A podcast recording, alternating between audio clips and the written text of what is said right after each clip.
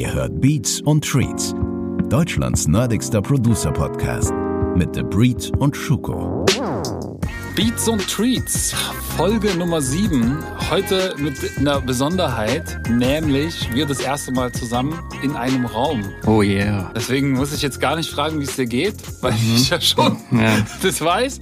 Wir sind äh, hier im schönen Mainz beim äh, Schuko im Studio und haben hier gerade ganz kompliziert aufgebaut, weil wir heute nämlich auch einen Gast dabei haben. Aber erstmal unser Thema ist heute Streams rules everything around me. Mhm. also es geht um die, äh, um die Zukunft der Musikbranche und der Digitalisierung. Und dafür haben wir einen Gast heute, Premiere bei uns, erste Mal mit einem Gast zugeschaltet aus Berlin. Marc Leopold Seder äh, ist Senior A&R bei Believe. Hallo Marc. Hallo. Na? Grüß Gott. geht's dir gut? Mir geht's gut, ja. Schönen langen Arbeitstag gehabt. Und Schön jetzt noch Podcast Gesenior A&R und jetzt noch ein bisschen, bisschen klugscheißen hoffentlich, wa? Sehr geil. Äh, erzähl doch mal erstmal ein bisschen, äh, was du genau machst und was euer Laden Belief da so macht und äh, so gro grobe Job Description. Also die, der Laden, also Belief, ne, das ist äh, ein Vertriebsdienstleister, so von seinem Selbstverständnis. Also jetzt kein Label und auch nicht irgendwie so das Klassische, was man kennt, so von Vertrieben, die halt irgendwie Lagerhäuser betreiben und äh, Platten von A nach B verschippern und so weiter, sondern wir sind ein Vertriebsdienstleister, spezialisiert auf äh, digitalen Musikvertrieb, ist mittlerweile eine relativ große Firma kann man so sagen, die viertgrößte eigentlich jetzt, was den deutschen Markt angeht, hinter den Majors. Ähm, Marktanteil, was urbane Musik angeht, beziehungsweise Hip-Hop, äh, sind wir da auch schon ein bisschen weiter. Ich glaube, wir sind gerade auf Platz drei. Genau. Und mein Job ist, äh, ja, ich bin halt A&R was äh, jetzt natürlich immer diverse Assoziationen hervorruft, weil der A&R wahrscheinlich im Rap die meist geschmähte Figur überhaupt ist. Mhm. Ich dachte, den Leuten, die ist das nicht der Typ, der immer mit den ganzen Artists rumkoksend durch die Stadt zieht? Ja, genau. Also der, der erst mit ihnen koksen durch die Stadt zieht und, und das ganze, und das ganze in Rechnung stellt und das ganze äh, das ganze Budget verballert dabei. Genau, was man dann natürlich, weil wenn sie den Knebelvertrag dann unterschrieben haben, äh, einfach natürlich alles verrechenbar macht genau. und dann ne, kommen hm. wir auf unsere Kosten. Nein, natürlich ist das nicht so. Das ist halt einfach äh, eine ganz ganz andere, äh, ziemlich moderne Herangehensweise. Also ich bin kein A&R in dem klassischen Sinne, so dass ich jetzt hier äh, auf ein Konzert gehe, dann entdecke ich da eine Band und sowas und dann quatsche ich die voll und am Ende machen wir Bandübernahmevertrag und äh, ich bestimme dann alles, was da so passiert.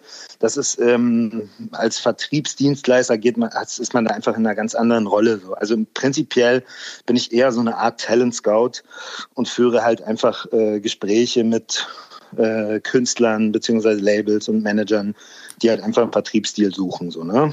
Und ja. dann, sobald die bei uns unterschrieben haben, habe ich natürlich noch so eine beratende Funktion. Aber ich bin jetzt nicht so nah am Produkt, so dass ich dann so A&R-mäßig so, hey, hier muss noch mehr Cowbell rein oder was weiß ich. Also das ist so gar nicht mein Ding so, sondern es geht wirklich darum, sorry, ähm, dass man den Leuten halt einfach den passendsten Deal irgendwie sucht damit sie selbstbestimmt und auf Augenhöhe als Partner halt einfach ihre Musik rausbringen können.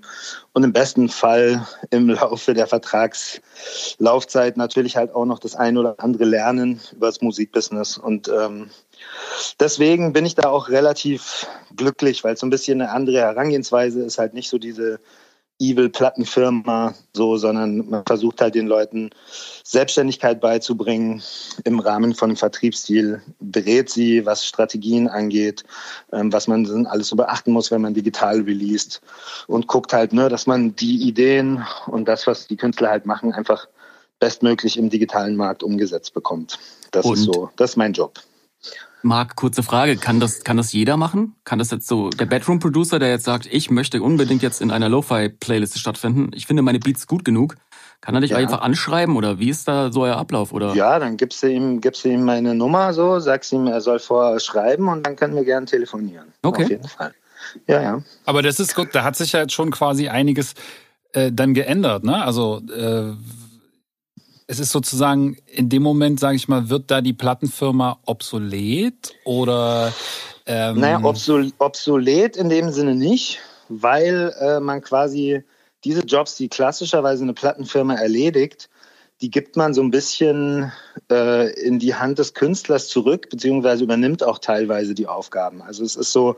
Und man hofft dann dass natürlich, dass der Künstler das auch entsprechend gut macht. Und das macht wahrscheinlich ja. der eine besser und der andere dann halt schlechter.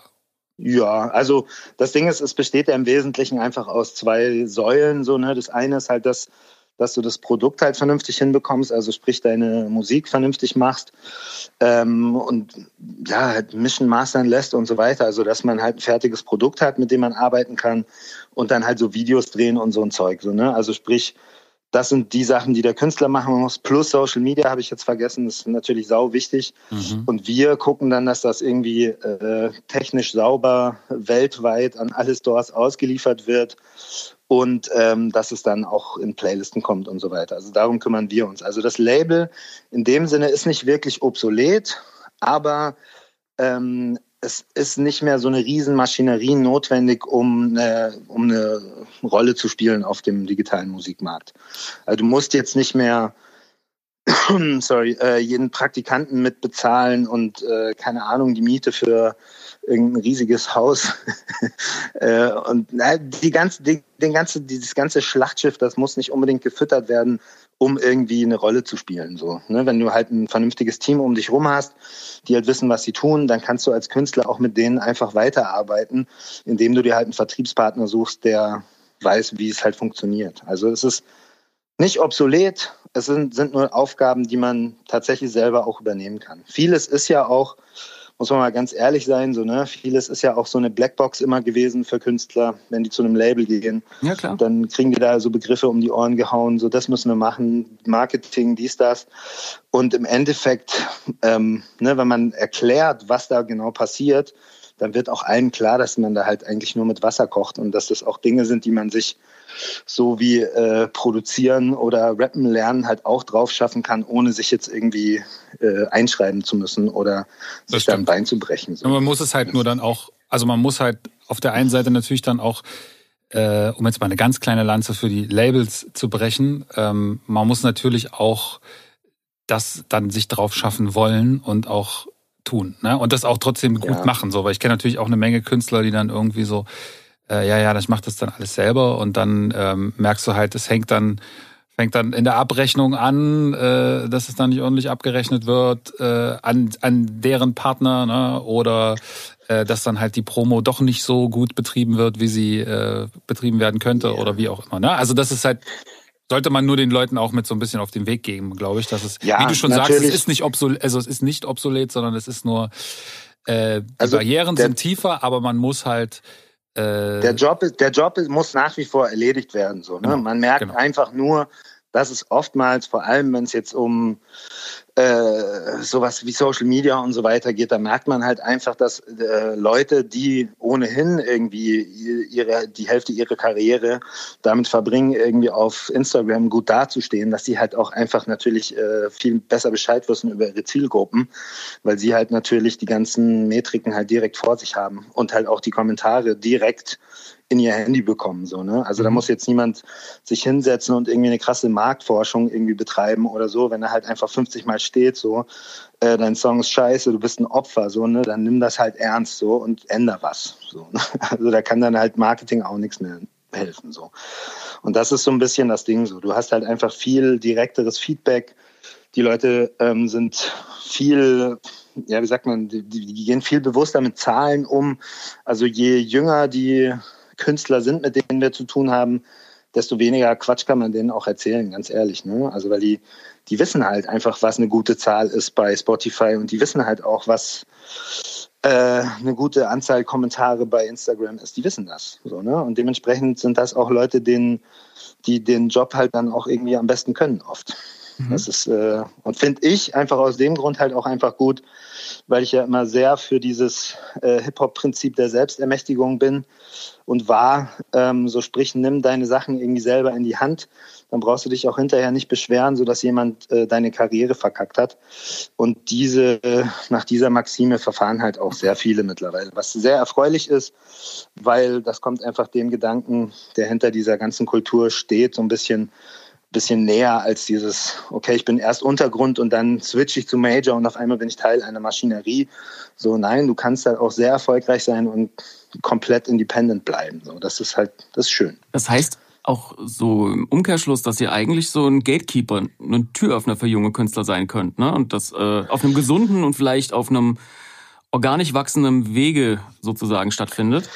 Ähm, naja, Gate, Gatekeeper heißt ja immer so ein bisschen so, dass man, äh, dass man da sagt, so, okay, nee, du kommst hier nicht rein. So, ne? Okay, ja. Es gibt natürlich halt einfach diverse Wege, um trotzdem da reinzukommen. Und das sind halt diese ganzen DIY-Vertriebe. Also genau. ob das jetzt TuneCore oder SpinUp oder RecordJet oder wie auch immer, die ja nach dem Prinzip arbeiten, du meldest dich dort an und dann kannst du an dem Markt teilnehmen. Also mhm. sprich, die Gatekeeper-Funktion in dem Sinne fühle ich halt ehrlich gesagt nicht so richtig, weil es einfach überhaupt nicht mit dem Alltag äh, zusammenpasst, den ich da habe. Also es ist nie so, dass wir jemandem sagen, so nein, äh, du darfst nicht oder nee, das wird nichts oder so. Ne? Das, äh, das äußert sich dann halt einfach in in anderen, in anderen Dings. Ja, so, ne? Also wenn du halt einfach nur so und so viele Streams machst, so, dann musst du halt dein ganzes wirtschaftliches äh, Backoffice oder wie auch immer man das nennt, das musst du halt dann so anpassen, dass es halt mit dem zusammenpasst, was du, was du halt, äh, was du halt umsetzt. Okay. Aber dir verbietet mittlerweile halt einfach niemand mehr, an diesem Musikmarkt teilzunehmen. Es gibt halt einfach x Möglichkeiten, daran teilzunehmen und ne, Gatekeeper sind dann eher die Leute, die äh, Playlisten kuratieren, weil Playlisten halt einfach einen großen Anteil dessen ausmachen, was da umgesetzt wird. Und wenn du halt nicht in eine Liste kommst, dann sind halt deine Umsätze ein bisschen geringer. Das ist Und ein, da, das ist ein da Thema, sitzt die Gatekeeper-Funktion. Ja, das ist ein Thema, da werden wir gleich noch drauf einkommen. Ich hätte jetzt noch eine Frage. Ähm, zu mach dieser, du zuerst? Ja, ich habe auch noch eine zu diesem Gatekeeper, aber mach du zuerst. Ähm, was hat sich denn da jetzt verändert oder kannst du eine Veränderung feststellen, sicherlich sogar, ähm, wie ihr Künstler aussucht? Na, also zumindest in dem Moment, wo ihr sagt, äh, da sehen wir irgendwie extrem viel Potenzial drinne, äh, da haben wir vielleicht sogar, äh, da wollen wir sogar einen Vorschuss zahlen oder wie auch immer. Ähm, mhm. Nach was wird das ausgesucht? Ist, hat sich da so ein bisschen was geändert? Du weißt wahrscheinlich, worauf ich hinaus möchte, so mit äh, äh Instagram-Zahlen etc. Äh, äh, oder schon vorhandenem Hype. Ähm, wie wichtig ist das versus, sage ich mal, dem klassischen, äh, boah, der kann einfach super gut singen, super gut rappen oder super gut produzieren oder was auch immer? Ähm, naja, da hat sich halt insofern verändert, so dass man sich natürlich alles rund um die Kunst halt natürlich genauer anguckt. So, ne? Also bei jemand, der jetzt zum Beispiel gar keine Ahnung hat, wie er Instagram benutzen soll, so, der jetzt irgendwie so eine einfach keinen Bock hat, seine Fresse da jeden Tag reinzuhalten und irgendwie sein Essen zu fotografieren und so. Ne? Also wenn da kein natürlicher Zugang zu Social Media ist, dann ist es halt auch super schwer, den Leuten da auf die Sprünge zu helfen. Ne? Also mhm. sprich, wir gucken natürlich genau darauf, so wie hat der seine äh, Kanäle so unter Kontrolle, wie gut pflegt er die, wie ist so ähm, die Bindung zu den Fans, äh, mit wem interagiert er, ne? weil das sind halt alles immer Dinge, die sind die wesentlichen Plattformen, auf denen man dann halt auch wirklich was promoten kann. So, ne? Also jemand mit 500 Instagram-Followern, der kann halt schlecht irgendwelche Links in der Story posten, weil es halt erstmal technisch nicht geht, weil es erst ab einer gewissen Größe irgendwie machbar ist. Und er hat dann halt für einen potenziellen Release natürlich halt auch super wenig äh, Audience, denen man das anpromoten kann. So, ne? Du hast ja quasi diese Logik, so du musst deine Channels aufbauen, über die kannst du dann deine Musik promoten. Und wenn da nicht genügend da ist, so dann gucken wir uns das natürlich irgendwie schon zweimal an. So, was natürlich jetzt nicht bedeutet, dass wir so super Talente, äh, die einfach nur gut rappen können oder so, äh, nicht irgendwie mit denen Geschäfte machen oder so. Natürlich, da muss man halt dann irgendwie gucken, dass man die vernünftig berät und so weiter. Aber es ist halt einfach sehr wichtig, zu gucken, ob die Leute ihre Kanäle, über die dann wirklich der wesentliche Teil der Promo stattfindet, da ja ganzen Magazine und so nicht mehr die, den Reach haben, den sie mal hatten. Ähm, genau, und da muss man halt gucken. Also das heißt jetzt nicht, dass man irgendwie gerne alles signed, wo die Leute wirklich super viel Following haben. Das ist halt oft so, dass ähm, vor allem insbesondere YouTuber gerne ein bisschen die Musik rüber crossovern wollen. Aber das kann man nicht eins zu eins übersetzen. So, okay, der hat eine super Reichweite, also wird er auch gut streamen. Oder die Musik ist dann egal. So, das kann man überhaupt nicht so sagen. So, ne? Also, weil es setzt sich tatsächlich schon irgendwie die gute, also, ne, ja, ist eine Ansichtssache so, ne? Aber es wird jetzt nicht totaler Scheiß irgendwie im Streaming gut funktionieren ähm, nur weil die Leute ihre, ihre Socials unter Kontrolle haben. So. Mhm. Das ist nicht so. Also weil es, es geht ja tatsächlich da immer noch darum, die Musik anzuhören und wenn das weniger als 30 Sekunden sind, dann wird der Stream ja auch nicht gezählt. Und deswegen, man Klar. muss das schon, äh, also die Kunst steht nach wie vor im, im Vordergrund. Zur Kunst als Rapper zumindest gehört aber auch einfach immer die Inszenierung mit dazu. Die Inszenierung findet halt jetzt nicht mehr nur im Videoclip und auf dem Plattencover statt, sondern vor allem auf Social Media. Und das gucken wir uns natürlich genau an. Okay, das heißt aber auch, wenn ich jetzt ein junger Künstler bin und äh, sage, hey, Belief ist für mich etwas, das möchte ich gerne, mit denen möchte ich arbeiten, ich habe da Bock drauf. Äh, ja. Äh, und man kommt auf so einen guten Vibe und das passt auch irgendwie äh, und man hat eine Vision zusammen. Könnt ihr dann auch abseits der, sag mal, Spotify-Playlisten, äh, könnt ihr auch äh, Promotion, habt ihr äh, Kontakte zu guten Leuten in der Industrie, wo man auch weiß, das sind jetzt nicht diese typischen, ey, wir pitchen euch hier für äh, 500 Playlisten und ihr bezahlt 19 Euro dafür, sondern habt ihr da ein Netzwerk, das ihr anbieten könnt? Ähm, gerade weil das Thema Promotion ist ja ein super wichtiges Thema, weil auf Instagram, das dauert ja ewig, bis man sich was wirklich aufgebaut hat. Ja. Da braucht man ja Hilfe. Ja, äh, das stimmt. Ne? Also es hängt so ein bisschen auch von der von dem Deal ab, den man mit uns eingeht. Mhm. Aber was immer dazu gehört, auch bei den Basic Deals, ist äh, äh, Playlisten, Pitching und Trade Marketing. Also dass man im Handel, im Musikhandel, der ja jetzt einfach Streaming Stores sind, dort halt einfach Bescheid sagt, so hey, wir haben dieses und jene Produkt, wir hätten das gerne in der und der Playliste und da im Austausch mit den Stores sind. So, das ist natürlich ähm, ist das so ein bisschen wie früher ins Radio oder in ein Magazin zu kommen ja. und so. Und deswegen verbuchen das die Leute gerne mal unter Promo. Mhm. Es ist aber einfach Handelsmarketing. Also es ist einfach eine andere Baustelle als jetzt äh, wirklich klassische Promotion. So, ich will ein Interview irgendwo haben. So, das sind okay. einfach zwei unterschiedliche Baustellen. Aber natürlich ähm, wenn wir da viel Potenzial sehen, dann haben wir da auch selber in-house irgendwie Leute, die sich um so eine Dinge wie Social Media Marketing etc. halt auch kümmern können. Es mhm. ist einfach nur ein anderer Deal, so, ne, wo mhm. man dann einfach mit ein bisschen mehr Manpower und äh, Expertise halt irgendwie einsteigt. Also der klassische Vertriebsstil bei uns, der beinhaltet das nicht. So, da muss man sich dann schon selber irgendwie drum kümmern um Instagram und so weiter. Das finde ich, äh, da finde ich eine ganz spannende Frage, die sich auftut. Die hatte ich nämlich bei mir hier stehen und die hast du jetzt äh, anders beantwortet, als ich das quasi jemals gesehen habe. Und zwar habe ich hier stehen, ist äh, die Playlist sozusagen das neue Formatradio. Ähm, und jetzt hast du quasi die Playlist aber eher zu so einer Art Saturn-Auslagestelle gemacht. Ja. Wie würdest du das, also wie, wie würdest du das empfinden? Ist es quasi eher jetzt sozusagen dieser dieser Saturn äh, CD äh, Stand, in dem ja quasi früher auch nicht alles drinne stehen konnte und wenn du es geschafft hast irgendwie dann in, im, im Hip Hop Bereich dort zumindest mal zu stehen in allen Läden, dann hast du ja quasi schon den ersten Gatekeeper äh, geschafft, ja. Yeah. Und ähm, für mich war, hat sich so dieses Playlisten-Ding eher angefühlt wie so das neue Formatradio, wo man halt irgendwie, wenn man äh, passende Musik für das Format macht, dann halt auch die Möglichkeit hat, vielleicht in diesem Format Playlist stattzufinden? Äh, oder ist es tatsächlich eher so eine Art, guck mal, hier ist eine Auslage des aktuellen Angebotes und wenn du es magst, dann schiebst du doch in deine, in deine äh, eigene Playlist rein und hör dann noch mhm. weiter und daraus entwickelt sich dann quasi erst äh, der Hit.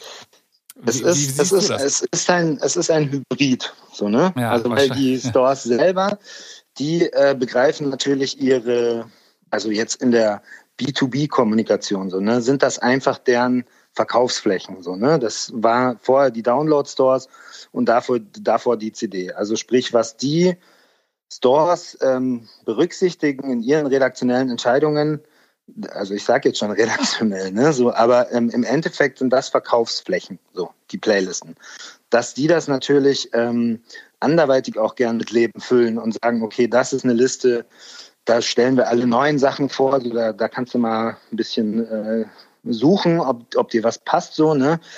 Ähm, und andere, die halt dann wirklich so eher auch so gedacht sind wie so eine Art Chart, so, ne? Also jetzt so eine so eine äh, Playlist, in der zum Beispiel nur die großen Hits drin sind, so die sind dann natürlich nicht mehr so hier, äh, vielleicht entdeckst du was, sondern das ist dann schon so gedacht, so, so ein bisschen wie Charts. So, ne? Und deswegen, man kann immer nicht so genau sagen, so. Das wäre dann ähm, quasi das, eher so ein bisschen dem Format, dem Top 40 Radio quasi entsprechend. so, ne? Ja, das Ding, den Radiovergleich, den mag ich deswegen nicht so richtig, weil beim Radio kannst du dir ja nicht aussuchen, was du hörst. Und du schaltest es an und es dudelt halt so vor sich hin.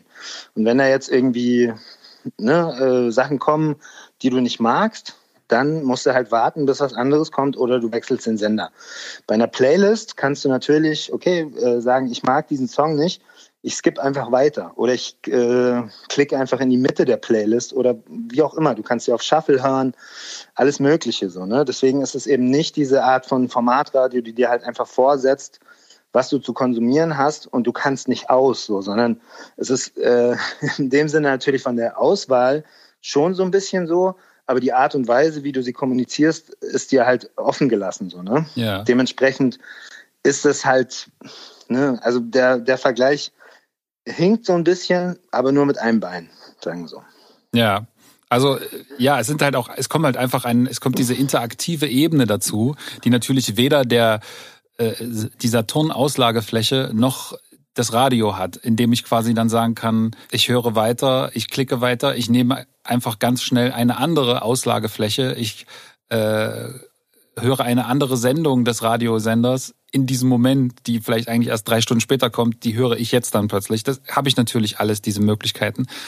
Ähm, mhm. Aber ich fand diesen Vergleich mit diesem, mit dem Saturnmarkt Auslagestelle, fand ich irgendwie, ist tatsächlich vielleicht sogar fast ein bisschen treffender als das, als, als dieser Radio-Vergleich, der natürlich als allererstes immer kommt, wenn man über Streaming-Playlisten also, nachdenkt. So. Ja, also aus unserer Sicht, so, ne, aus der Sicht von einem Vertrieb oder von einem Label jetzt auch oder so, ne, ist halt der Vergleich mit den Auslageflächen ist halt viel treffender, weil es im Endeffekt derselbe Weg ist. Es ist einfach ein Vertriebsweg und du willst einfach an die prominentesten Flächen. Das waren früher halt ne, das oberste Regal, keine Ahnung, oder der Pappaufsteller im, beim Eingang vom Mediamarkt, so, und jetzt ist es halt Modus Mio, so, ne, und ja. der Weg dorthin, also äh, was du dazu tun musst und mit wem du da reden musst und äh, ne, was da halt einfach alles für Arbeitsschritte drin sind, so, der ist halt sehr ähnlich. Ne? Also ich mache gerne immer diesen Vergleich, wenn ich erklären muss, was äh, Trade Marketing bzw. Handelsmarketing ist,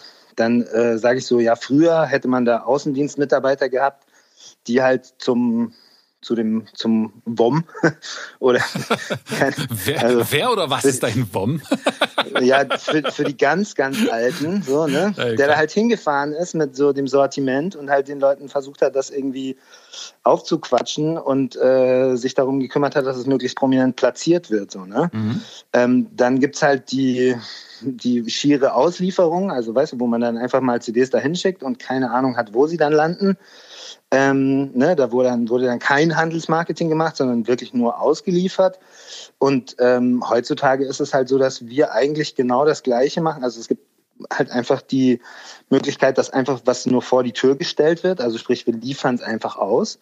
Und dann gibt's halt das, wo man sich um Handelsmarketing kümmert, nur dass man eben halt nicht äh, in WOM fährt und den besten Platz für die Schallplatte sucht, sondern halt einfach mit den Editors von den Playlisten in Kontakt tritt und sich, äh, sich darum bemüht, dass sie möglichst prominent in Playlisten die Songs platzieren, die wir ausgeliefert haben. Und jetzt kommt da natürlich die Frage, die wahrscheinlich alle immer interessiert und die man auch aber wahrscheinlich gar nicht beantworten kann.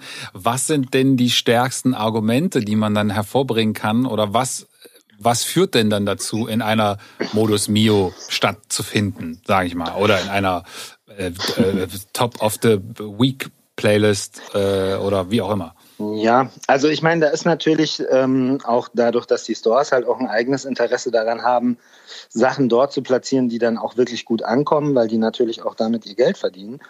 Ähm, ne? Und halt auch, die, die machen aus Playlisten, machen sie ja Marken und so, ne? Die, die, das muss ja irgendwie funktionieren. So, ne? Also sprich, können die da nicht so völlig random oder super äh, individuelle äh, Redaktionstipps da reinpacken, so, sondern das ist halt einfach eine Mischung aus dem, was erwartungsgemäß sehr gut funktioniert, also sprich von Künstlern, die bisher auch schon gut funktioniert haben und halt eben aus Songs, die äh, eine gewisse Grenze halt überschritten haben. So, ne? Also wenn man sagt, okay, ein Song kommt raus, dann hat er nach übers Wochenende zwei Millionen Streams, so, dann fällt das natürlich irgendwie allen Beteiligten auf. Wir gehen dann los und äh, sagen, hey, der funktioniert voll gut, wollt ihr den nicht ein bisschen prominenter platzieren? die sagen, hey, der funktioniert voll gut, dann, dann ist er vom Level her halt auch äh, für unsere Top-Playlisten irgendwie geeignet und dann packen die den da rein. Ähm, was das jetzt konkret irgendwie für Musik sein soll, so, ne? Das kann man sich ja halt da auch einfach mal quer hören, so, ne? Mhm. Und dann wird einem vielleicht auch auffallen, dass das natürlich alles relativ ähnlich ist von der Farbe her. So. Also das ist jetzt äh, die kompletten stilistischen Ausreißer wirst du in Playlisten nicht finden, weil Playlisten einfach da darauf konzipiert sind, möglichst äh, kohärent zu sein. So, ne? Also weil das Schlimmste, was hier in der Playlist passieren kann, ist, wenn die Leute halt skippen.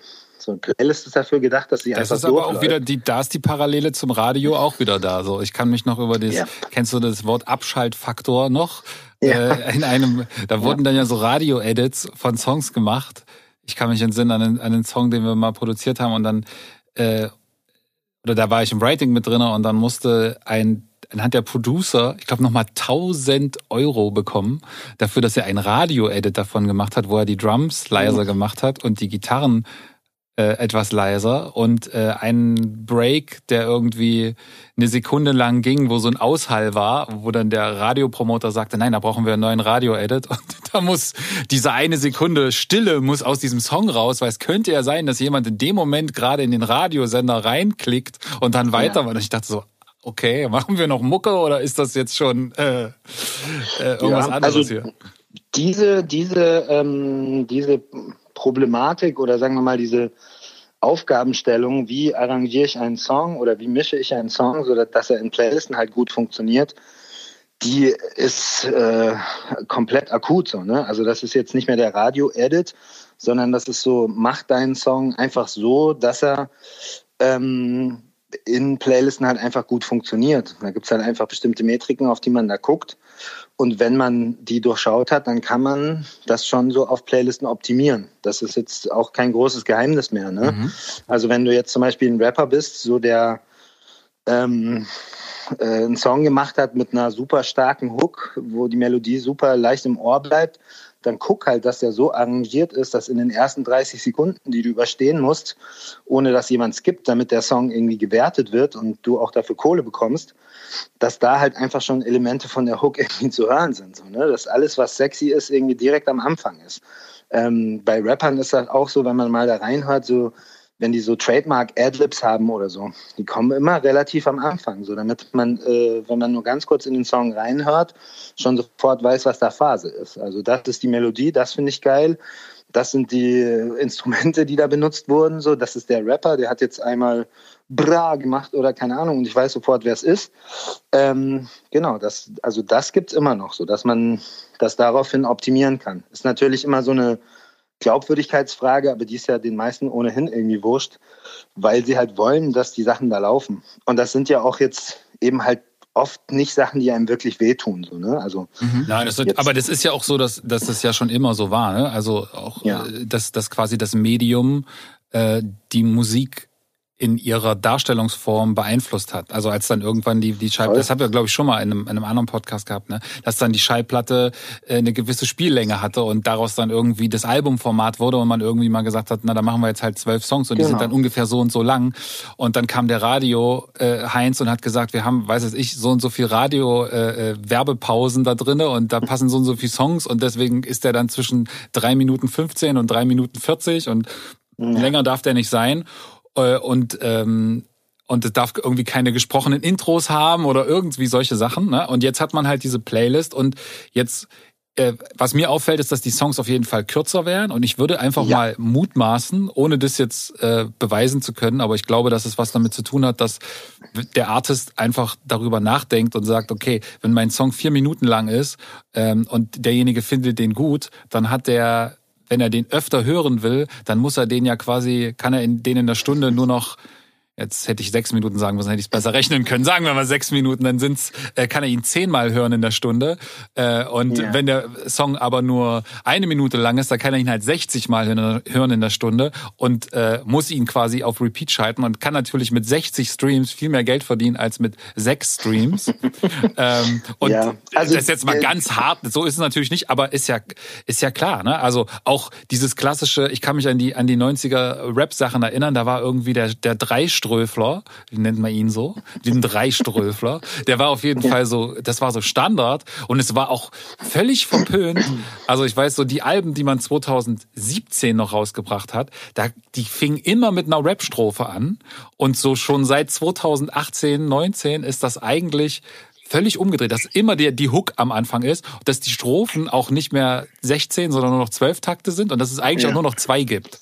Oh. Ja, also ich meine, das hört man von Künstlern, die schon ein bisschen länger dabei sind, auch so, ne? dass die halt sagen so, ey, wenn ich mir jetzt vorstelle, ich mache jetzt ein Album und dann muss ich jedes Mal drei 16er schreiben für einen für für einen Track, so Horror, wie haben wir das früher hinbekommen, so, ne? Ähm, das, das ist wirklich schon so, ne? Ähm, aber ja, ich meine, das kann man jetzt, das kann man jetzt so oder so sehen. Also ich finde zum Beispiel, ähm, was Rap-Songs früher oft so für ein Problem hatten, äh, waren halt auch einfach so, dass die, die, äh, die Dichte an wirklich zwingenden äh, Performance-Momenten hoch war. Ne? Also wie oft hat man irgendwie einen Rap-Song gehört, dann sind in der ersten Strophe zwei geile Lines und so, aber das super spektakuläre macht er dann in dem zweiten 16er und so. Da würde man sich halt heute hinsetzen und sagen, ey, wo kann man das auseinanderschneiden, dass die ganzen spektakulären Sachen halt in einen Zwölfer passen, so. Dementsprechend äh, sind die Sachen halt auch einfach nicht mehr so, ja, wie, wie soll man es jetzt sagen, nicht mehr so nicht mehr so stumpf, deep, weißt du? So im, im Sinne von, das kann jetzt auch einfach mal eine Minute lang so vor sich hin eiern, so im selben Modus, so was Flow und Instrumentierung und überhaupt halt einfach, äh, wie ist das gemacht irgendwie. Mhm. Äh, so, sondern dass man versucht halt möglichst viele spektakuläre Momente irgendwie in relativ kurze Zeit zu packen. So, und dementsprechend sind ja auch so Bridges und Pre-Hooks und was weiß ich nicht alles irgendwie halt super äh, spannend geworden für Rapper, weil, ne, weil es halt einfach sexier ist als da noch zwei Zeilen irgendwie über deine Mutter. So. Man also kommt halt auch ein bisschen schneller auf den Punkt, so, ne? Also ich finde, genau. dass das Thema, es wird manchmal nicht drum herum geredet, das war, fand ich früher in Deutschrap manchmal auch so, ey, du musst es unbedingt 16er haben. Ne? Und da wurde in dem 16er, in dem, dem dritten 16er eigentlich das wiederholt, was im zweiten 16er auch irgendwie gesagt worden ist. Oder du hast ein Feature gemacht. Und wenn, wenn du denn den Feature-Artist nicht geil fandest ja. von deinem Lieblingskünstler, dann dachtest du, oh, ich fand den Song eigentlich geil, aber jetzt muss der 16... Warum 16 ist der, warum ist dieser Part jetzt da? Ne? Es kommt halt jetzt mehr auf diesen Song an. Es ist äh, vom Songwriting her, finde ich, viel spannender, weil du ähm, ja. mit weniger Zeit auskommen musst. Das heißt, du musst auf dieses Thema kommen. Äh, und das finde ich, äh, Musik jetzt zu hören, schon. Das macht auf jeden Fall was anderes mit einem, finde ich. Also. Ja, ich finde auch diese ganze Geschichte stärkt so ein bisschen so ähm, Produzenten, weil die ja im Endeffekt diejenigen sind, die dann das, äh, den, den Song irgendwie fertig machen. So, ne? Und wenn die da halt einfach nicht die Aufgabe haben, möglichst den schönsten Teppich nur für den Künstler irgendwie auszurollen, sondern das Ding halt einfach so rund zu machen, dass halt auch jeder frisst, sag ich mal, ähm, da, da, sieht man die Arbeit von Produzenten halt viel stärker. So, ne? Also das, äh, deswegen fand ich es irgendwie ganz, ganz, ganz spannend, so wer sich da so auch so rauskristallisiert hat so in den letzten Jahren, wer halt äh, auch gute Sachen für den Streaming-Markt irgendwie produzieren kann. So, das ist ist aber halt, ist, muss man äh, auch ganz klar ja? sagen, ist halt natürlich auch wieder was anderes, wenn du jetzt zum Beispiel mit Queen vergleichst, wo du Bohemian Rhapsody hast. Sowas wird heute, glaube ich, kein großer Artist Weiß ich nicht, also ob er das machen das würde. Ist, das, ist, das ist jetzt vor allen Dingen die, die, die, die große Frage, äh, die ich spannend finde, ist nämlich, wie schafft man es denn dann, ähm, oder was sagst du einem Künstler, der zu euch kommt und wo du sagst, oh wow, das ist, ähm, oh, das ist mega deep oder gar nicht mega deep, völlig egal. Aber es ist, es ist nicht, es ist nicht Playlistenkonform. Es ist halt etwas anderes, yeah. etwas Neues. Ne? Also sagen wir jetzt mal, keine Ahnung, da kommt jetzt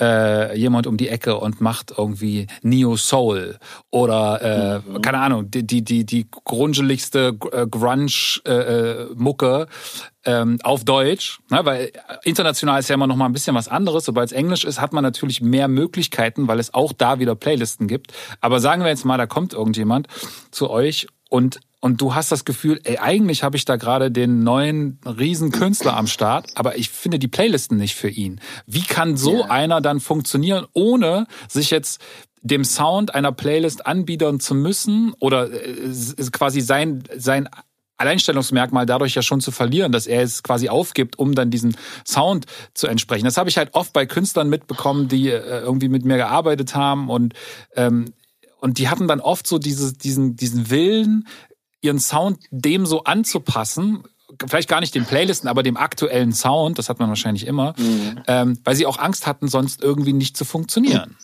Boah. Ja, aber das ist auch eine, das erste Mal ist das eine total berechtigte Angst, weil ähm, je sperriger und äh, je weniger laufkundschaftsfreundlich, äh, desto schwieriger ist es natürlich halt auch Fuß zu fassen in so einem Playlisten-dominierten Game. So, ne? Ähm, was ich zu dem sagen würde, naja, also da sagt man, also ich, wir quatschen den Leuten jetzt nicht krass in ihre Kunst rein, so, ne? Also das äußert sich dann halt einfach auf einer anderen Ebene, so dass man halt das dann preislich oder ne, was einen potenziellen Vorschuss angeht mhm. oder so, dann halt dahin skaliert, äh, wo man denkt, dass das irgendwie funktionieren kann. So. Also das, ich meine, das ist ja, das ist ja die uralte Frage, so wie sehr passe ich meine Kunst dem, dem Publikum und den, äh, den, den, den Möglichkeiten an, wo man Geld damit verdienen kann. So, ne? Und das, dass das jetzt irgendwie immer scheiße ist, jemanden von Grund auf irgendwie komplett umzukrempeln, um mit ihm Geld zu verdienen, ähm, das ist klar, das ist nach wie vor wahr aber die ein oder anderen Tipps kann man da schon geben, so, ne? Also es sind halt auch einfach eigentlich kleine kosmetische Veränderungen, die man machen kann, um äh, in der Liste irgendwie zumindest formal irgendwie so zu funktionieren. Ob dann das den Leuten gefällt, ist natürlich wieder eine andere Sache. So, aber wenn du deinen Song unbedingt mit äh, drei Minuten Wahlgeräuschen anfangen musst, so weil das irgendwie dein persönlicher künstlerischer Ausdruck ist, dann brauchst du dich halt auch nicht wundern, wenn der nicht nirgends läuft. So, ne? Das ist jetzt halt so, ne? Und dann, ja, jeder, jeder Künstler ist da ja auch anders. Viele sind halt auch sehr offen für diese Idee, so, hey, ich will meinen Lebensunterhalt damit verdienen und muss dann die und die Moves machen, damit das funktioniert. Und dann tut ihnen das auch nicht so krass weh. Es sind ja nicht alles irgendwie so extrem verkopfte Leute, die so auf Biegen und Brechen einfach das, was aus ihnen rauskommt, unbedingt genauso auf den Markt werfen wollen. Sondern viele wollen halt dann auch einfach wissen, was muss ich denn machen, damit das funktioniert. Ähm, bei manchen kann man halt einfach nur sagen, so, ey, du machst halt so einen Sound, so der wird halt einfach nicht für die breite Masse irgendwie funktionieren. Finde dich damit ab, so pass halt einfach alles, was du machst, irgendwie äh, Aber könnte ja. man da nicht einfach auf das Pferd setzen der Ausdauer und sagen, hey, weil ich sehe das so ein bisschen vor neun Jahren wurde man belächelt, wenn man Instrumentalmusik gemacht hat, ne? Yeah. Ohne Rapper. Das war so, das, was, was willst du denn damit? Wer hört denn so einen Scheiß? ne? Also ich will, dich, ich will jetzt nicht widersprechen, weil das, was du äh, gesagt hast, ist ja voll klar. Wenn du im Mainstream stattfinden willst, so es gibt Regeln. Ähm, und das ist auch gut, dass man den Leuten Hinweise gibt, weil viele sind ja auch so komplett lost. Ne? Es gibt natürlich das Internet, wo du dir super viel Informationen holen kannst auf YouTube-Tutorials. Aber auch da ähm, finde ich es ja super, dass ihr als Digitalvertrieb da Hilfestellungen gibt. Das finde ich ja wirklich gut. Aber wenn du halt eine Vision hast und du glaubst an etwas, ist es ja da trotzdem ja. nicht verwerflich zu sagen, okay, dann habe ich halt meine Wahlgesang. Was weiß ich, weil nachher ist es vielleicht in zehn Jahren das neue Ding. Ne? Du, du kannst das ja auch machen. Das ist ja überhaupt kein Ding so. Niemand schreibt dir ja was vor. Das Ding ist halt so, dass wenn du, wenn du aber den entsprechenden Revenue halt haben willst, True, ja. dann musst du dir das mit den äh, Wahlgesängen halt überlegen. So, ne? Und das Ding ist, es geht ja, weil du gerade Mainstream gesagt hast, es geht ja gar nicht wirklich um den Mainstream im Sinne von, ich will dahin, wo Musik für alle irgendwie passiert oder so. Mhm. Das, da geht es ja auch viel um einfach simple Kom äh, Konsum- und Hörgewohnheiten. So, ne? Niemand hat mehr Zeit, so gefühlt irgendwie sich lang auf irgendwas einzulassen. So, ne? Das ist halt, das ist halt auch so. Weil du vorhin meintest, Bohemian Rhapsody, so, ne?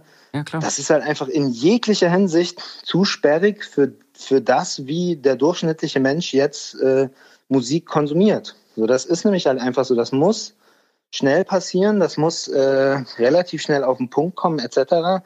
Und das hat aber jetzt nicht unbedingt was mit Streaming zu tun und dass man äh, da jetzt irgendwie marktkonform produzieren muss, sondern es hat einfach damit zu tun, wie Leute Inhalte konsumieren, nämlich viel, viel mehr in viel kürzerer Zeit und das mit einer Aufmerksamkeitsspanne von einem Goldfisch, so weißt du? Also ich meine, scroll mal durch, egal was für ein Social Media Ding du benutzt und guck mal, wie lange du auf diesen Sachen verweilst. Weißt, wenn Ey, da irgendwas kommt, das Video dauert drei Minuten, dann, dann bist du doch selber schon so, boah, gebe ich mir jetzt die drei Minuten, so weißt du? Du machst dir keine Sorgen über die Zeit irgendwie, dass du eine Stunde lang irgendwie durch Instagram scrollst, aber wenn irgendwas von dir drei Minuten Aufmerksamkeit verlangt, dann wird es schon schwierig. Und das ist halt mhm. einfach. Äh, wenn es aber guter Content ist, wenn es guter Content ist, der mich wirklich antriggert, da bleibe ich ja da auch hängen. Weißt du, was ich meine? Das ja. ist natürlich in, in, in, im Gesamtkontext, ne, in der heutigen Welt, was alles, verstehe ich das vollkommen. Ich denke nur, vielleicht bin ich da jetzt auch nicht richtig informiert, aber Musik hat mal mit einer 45 angefangen, ne?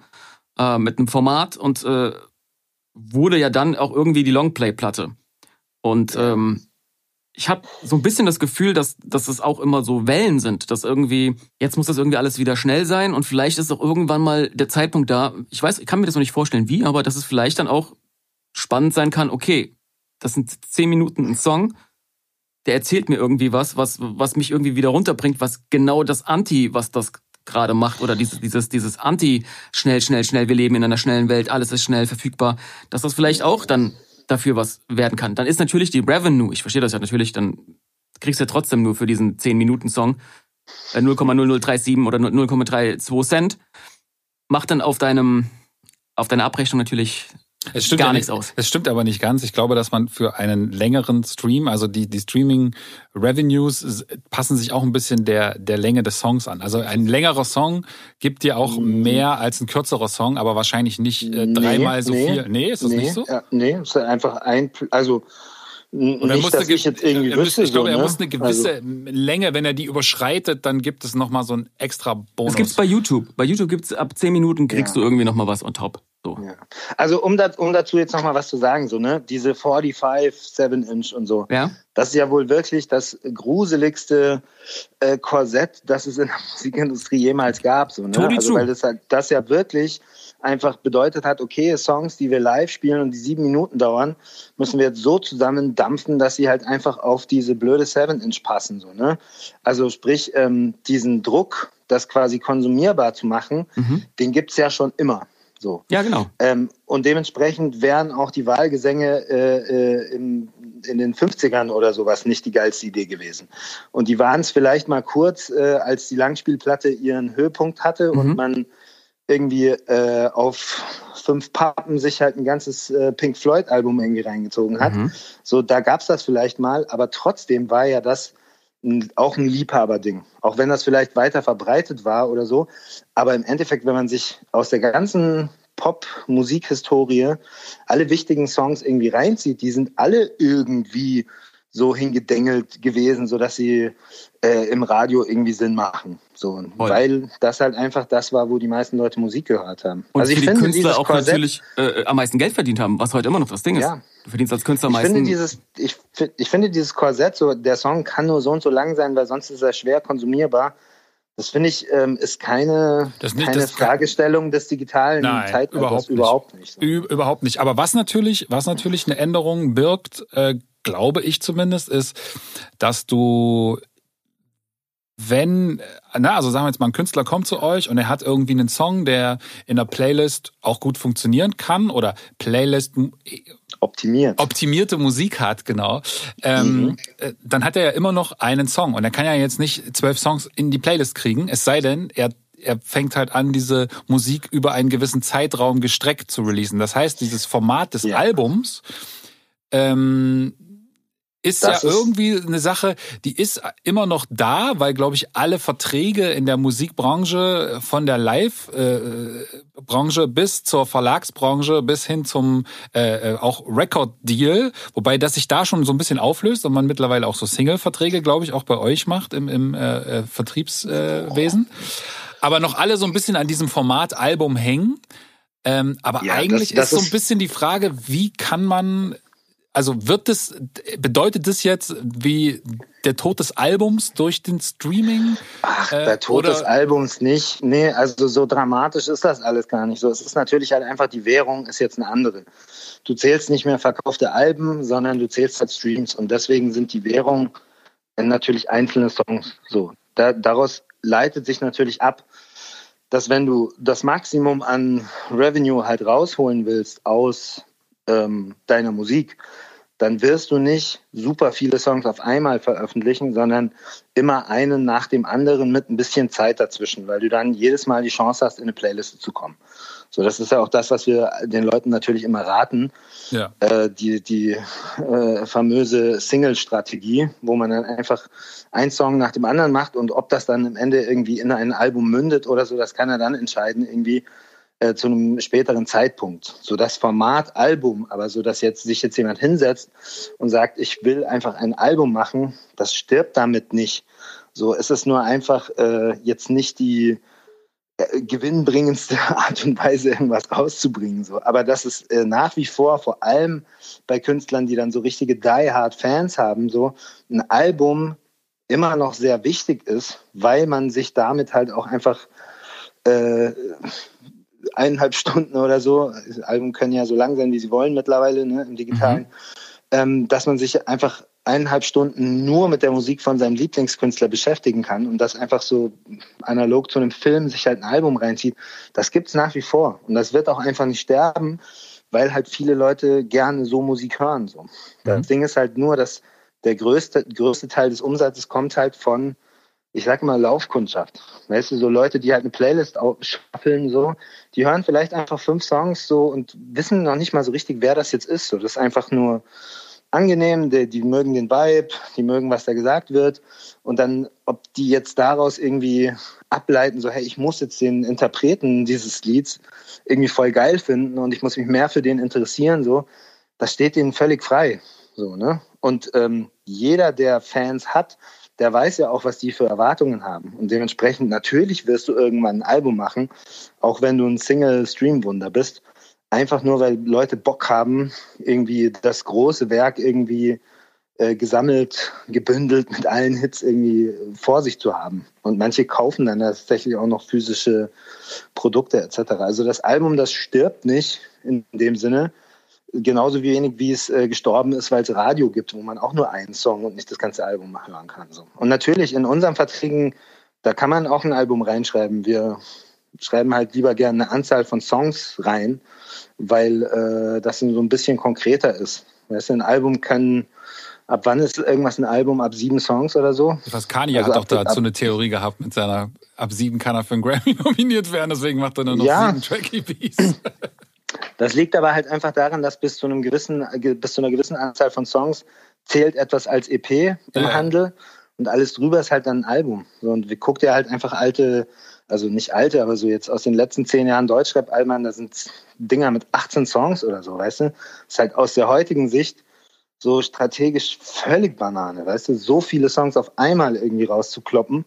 So, das bedeutet, du hast, du, du kriegst halt, du kriegst halt äh, keine Aufmerksamkeit auf einzelne Songs. Da gab's ja, da gab's ja Alben, die hatten, äh, glaube ich, so 25 Songs und so Doppelalben und so richtig. Ja. Gab ja so eine Zeit mit diesem Boxen-Game und so war das, glaube ich, damals. Ja. So kann ich, warum die das gemacht haben. Warum hat man da, weil man gedacht hat, naja, also man muss halt, das, das sehe nee, ich das halt. Hat, das hat einen handfesten Grund, so ne, weil ähm, in, es war, es gab so eine Regelung, dass der dass die Beigaben in der Box ah, nicht den Wert der Musik irgendwie übersteigen dürfen. Und dann, ja. wenn du da noch deine Instrumentals dazu packst oder noch extra irgendwas oder so, dann. Äh, dann stimmt, stimmt, genau. Das, das war der Grund. Das war wahrscheinlich aber dann hat auch dazu geführt, dass du dann eigentlich so ein Album mit so ganz viel halbgarer Ware bekommen hast. Würde ich jetzt mal. Mhm.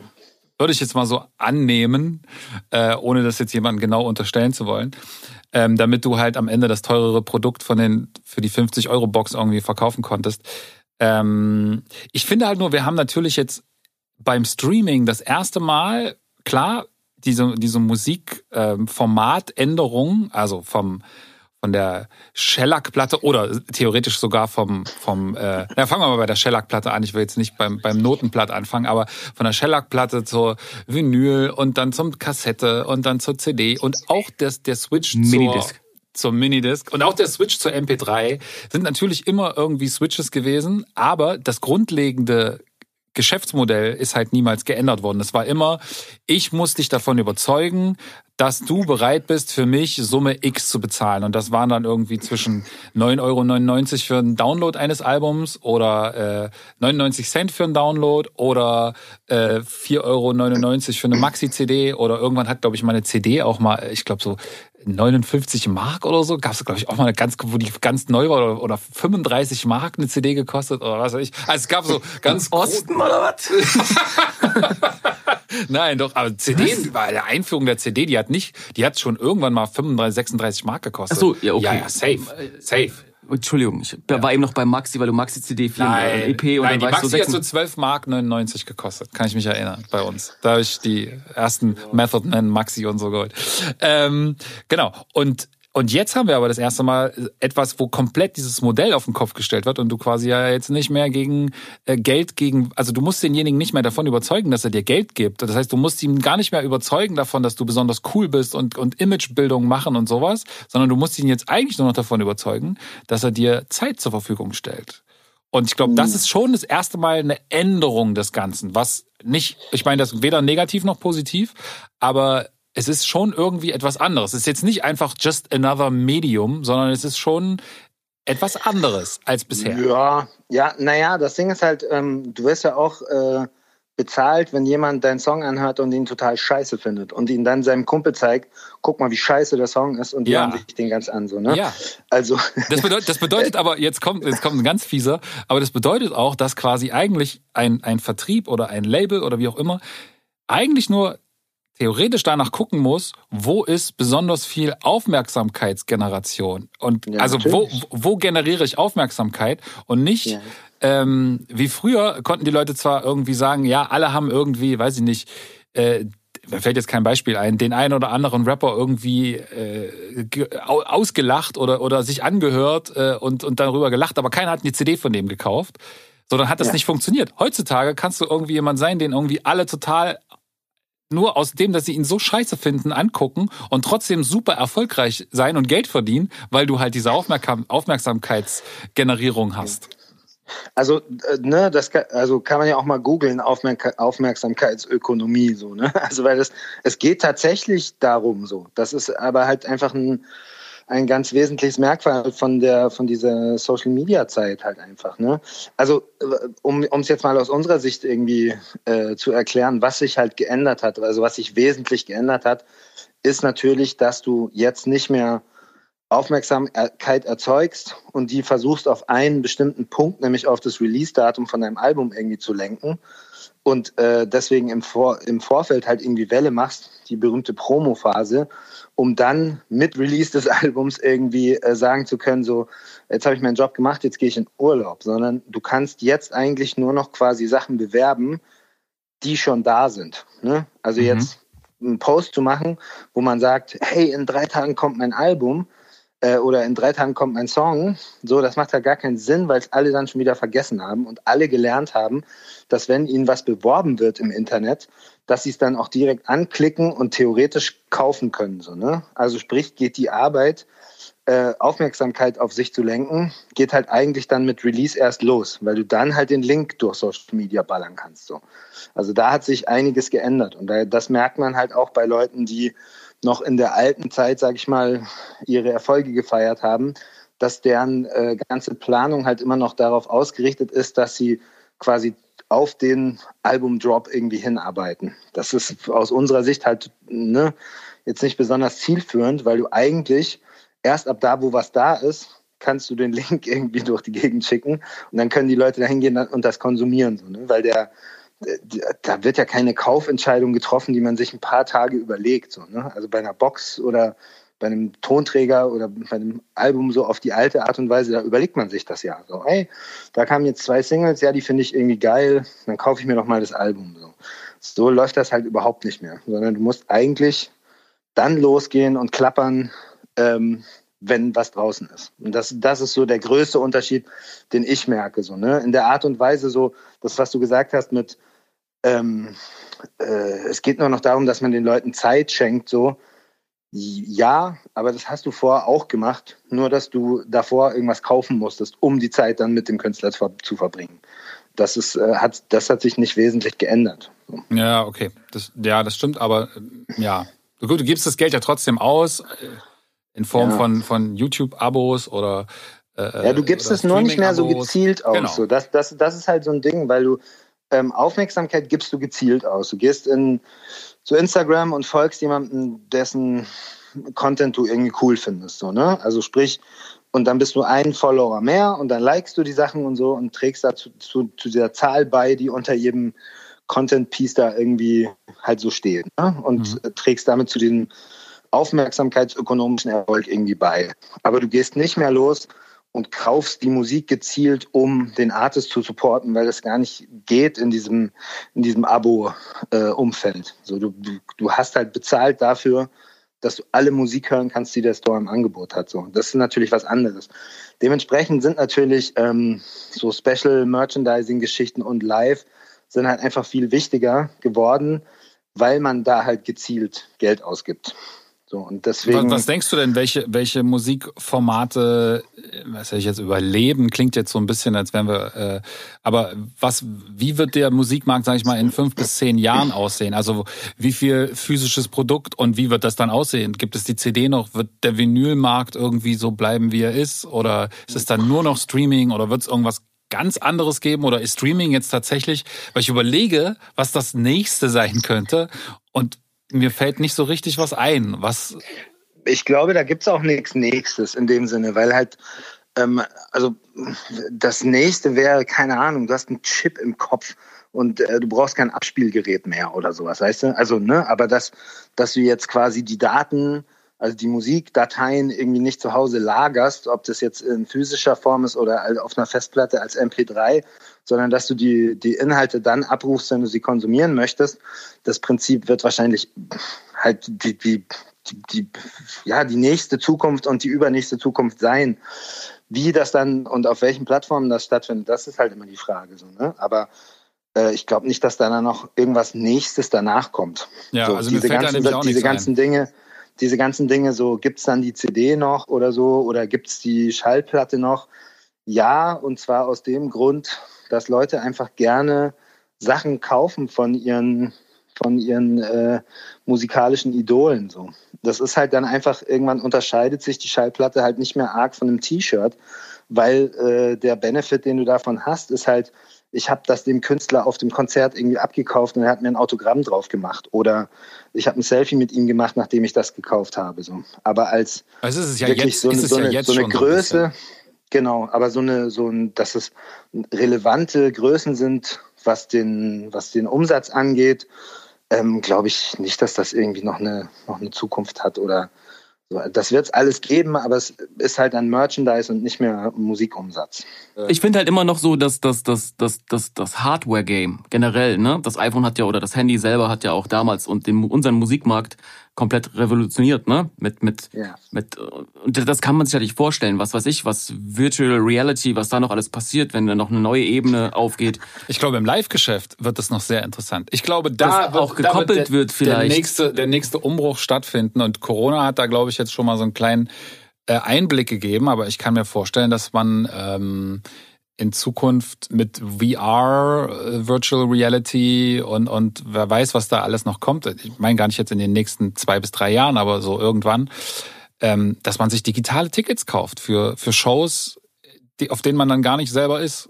So. Oder halt selber ist, indem man die so fortgeschritten sind, vielleicht, dass du diese Brille aufziehst. Ja, ja, genau. Ja, du, du kannst dann live dabei sein, aber es ist vielleicht auch live gestreamt, aber die Show findet halt irgendwo in Melbourne statt und äh, die ganze Welt guckt zu und derjenige muss dann vielleicht gar nicht mehr auf Tour gehen. Ähm, und das wird für die Gro, also ist eine Möglichkeit und ich glaube, dass da wird ja auch schon dran gearbeitet. Ähm, und ich glaube, das wird für die Großen noch mehr Geld bedeuten, weil sie noch mehr Leute ab, abfrühstücken können, in Anführungsstrichen. Und ich kann mir aber vorstellen, dass es dann für kleinere wieder ein Problem gibt, weil dann, ähm, wenn du jetzt irgendwie deine drei, vier oder 500 Leute auf dem Konzert hast und eine Tour spielst, um dann irgendwie mit zehn Konzerten deine 5000 Leute oder so zu haben. Und jetzt zahlen die dann alle aber keine 20, 25, 30 Euro mehr fürs Ticket, sondern nur noch 10 oder 5. Ähm, dann, und, und sie haben die Möglichkeit, zu allen möglichen zu gehen oder sich anzugucken. Ich glaube, dann wird's ja. schwierig. Das ist ähnlich ein bisschen wie beim Streaming, glaube ich, wo du als auch, ich sag mal, der Artist, der irgendwie vorher der sperrige Musik gemacht hat und vorher irgendwie seine 5000 Platten verkauft hat und jetzt quasi mit dieser Art von Musik nicht mehr in den Playlisten vielleicht stattfindet. Oder andersrum. Äh, für den ist es, glaube ich, schwierig mit seinen 5000 Fans, die er zwar immer noch hat, aber dass die so viel zusammenstreamen, dass er dieselben Revenues rauskriegt, die er vorher aus seinen 5000 oder 10.000 verkauften Platten hatte. Ähm, aber also ich finde, ich finde, ich finde bei Live so, dass ähm, also ich, ich würde da so ganz grundsätzlich widersprechen, so ne, weil es Na, gibt jetzt ja haben wir mal eine handfeste halt so, Diskussion hier.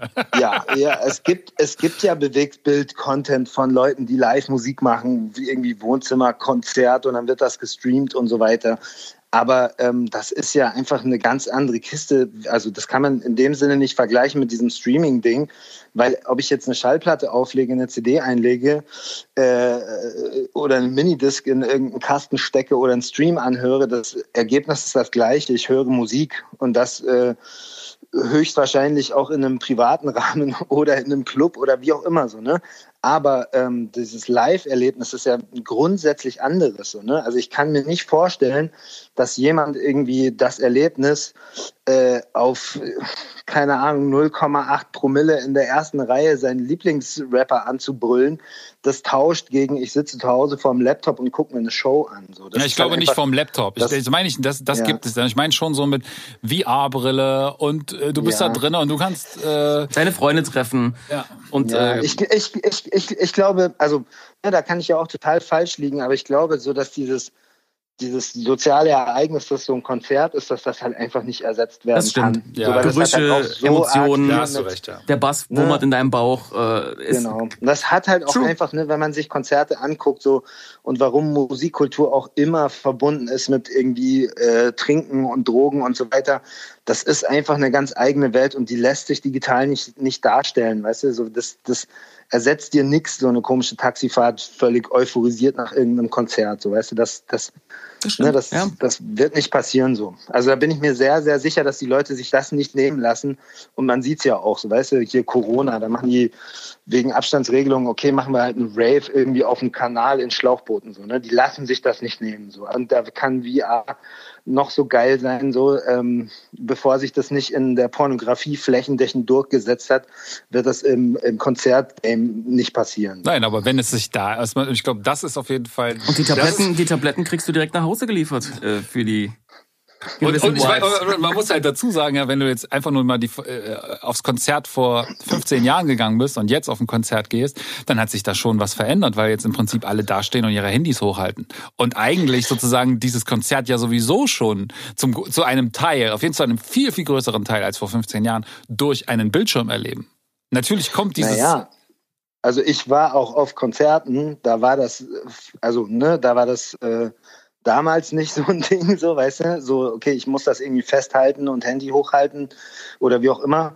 Ähm, und da ist das jetzt, also es gibt einfach Künstler, für die ist das per se völlig verpönt, so, ne? Stimmt, die, ja. die sagen halt, nimm dein Handy runter, so, voll, zieh lieber dein T-Shirt aus, so. Also dieses, dieses, äh, dieses Erlebnis, das ist was, was völlig äh, physisches und echtes und das wird man nicht durch irgendwas ersetzen können. Da bin ich mir extrem sicher, so. Ne, ich, ich glaube auch nicht, dass es komplett, also es ist ja, es geht ja auch eher so ein bisschen darum, so ein bisschen in diese Zukunft zu gucken, was könnten halt ähm, die Möglichkeiten sein ähm, und und was, wo wo wird noch eine Digitalisierung mehr stattfinden? Ähm, also was, ich glaube auf jeden, jeden Fall, Fall, dass es da ja? et, etwas geben wird, wo du zumindest vielleicht jetzt nicht für deinen Lieblingsrapper, der sowieso in deine Stadt kommt, aber wenn du irgendwie aus aus Mainz bist und äh, gerne zum, zum äh, Bruno Mars Konzert willst und Bruno Mars spielt halt aber irgendwie nur in Berlin in der äh, äh, im Stadion und äh, und das ausverkauft, dass du dann halt einfach sagst, okay, ich kaufe mir halt für 20 Euro noch ein E-Ticket. Also was auf jeden Fall passieren wird so und da äh, da schrauben ja schon alle dran und das gibt's ja auch schon, ist, dass du halt ähm, viel mehr direkt an die Fans verkaufst, so, ne? Also, dass man halt jetzt nicht mhm. irgendwie versucht, den Umweg über Amazon oder was weiß ich was irgendwie zu gehen und dort seine Sachen verkauft, so, sondern dass man sich halt selber Shops aufsetzt, so dass man so Direct-to-Fan mäßig irgendwie äh, Sachen verkauft, um da halt das Gefühl zu erzeugen, so, hey, ich habe jetzt wirklich genau den supportet, den ich supporten wollte und ich kriege dafür auch irgendwie ein bisschen bessere Behandlung, so, ne? So, ja. das, das ist auf jeden Fall so ein Ding, so ein Geschäftszweig, an dem natürlich alle irgendwie doktern. So. Und wenn du, wenn du mal guckst, auch super viele Leute haben eigene Shops, da gibt es Dienstleister, die ähm, dir einen Shop hinstellen und so weiter. Und das gehört für super viele, auch so mittelständische Künstler halt einfach schon komplett zum Konzept, dass sie ihren Merch und ihre Tonträger halt einfach direkt verscheppern. So. Auf jeden das Fall. ist etwas, was sich, glaube ich, noch extrem ausbauen wird. Mhm. Was äh, hat sich denn irgendwas geändert so mit den, sagen wir, mit den Mitteln, mit denen man arbeitet und den Tools? Also zum Beispiel, ich habe so das Gefühl, dass das Video, glaube ich, nicht mehr so wichtig ist, wie es vielleicht mal war. Ähm mm, also das, das Ding ist, dass ähm, du hast, also so das Video, das hat ja so eine so eine äh, bewegte Geschichte irgendwie hinter sich. So, es war mal einfach ein, ein Vehikel, um Tonträger zu bewerben, also als es noch Musiksender gab etc. Dann war es irgendwann halt auch einfach ein eigener äh, Source of Income, als, als YouTube halt an den Start gekommen ist, was du monetarisieren konntest und du dadurch irgendwie halt Einnahmen generieren konntest. So, ne? Dadurch, dass da jetzt vieles halt einfach nicht mehr werberelevant ist, sobald da irgendwie eine Knarre drin vorkommt oder geflucht wird oder so, ähm, sind die Revenues da halt auch ein bisschen zurückgegangen. So, man merkt es ja auch an diesen Plattformen, die so auf YouTube gewachsen sind. Also diese ganzen deutschen Hip-Hop-Magazine waren jetzt endlich Webseite mit YouTube-Channel und aus der YouTube-Channel kommt halt ein wesentlicher Teil der Kohle.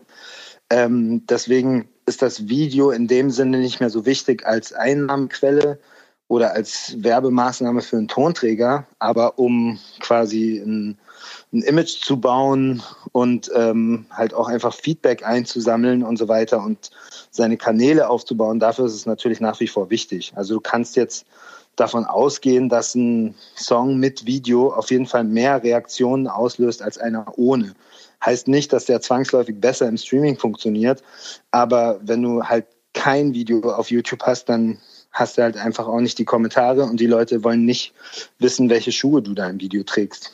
Ne? Also das, das ist schon nach wie vor sehr wichtig. Aber würde es da nicht Sinn machen, dass man zum Beispiel sagt, man, man investiert jetzt nicht 60.000 Euro äh, für ein 3-Minuten-Video, sondern investiert statt 60 15k und macht eine Minute 20 oder 30 mit einmal Refrain ist sozusagen das Teaser-Ding und ähm, verweist darauf hin, den Song gibt's aber dann überall auf den Streaming-Plattformen. Weil guckt, guckt man sich wirklich noch Videos bis zum Ende an?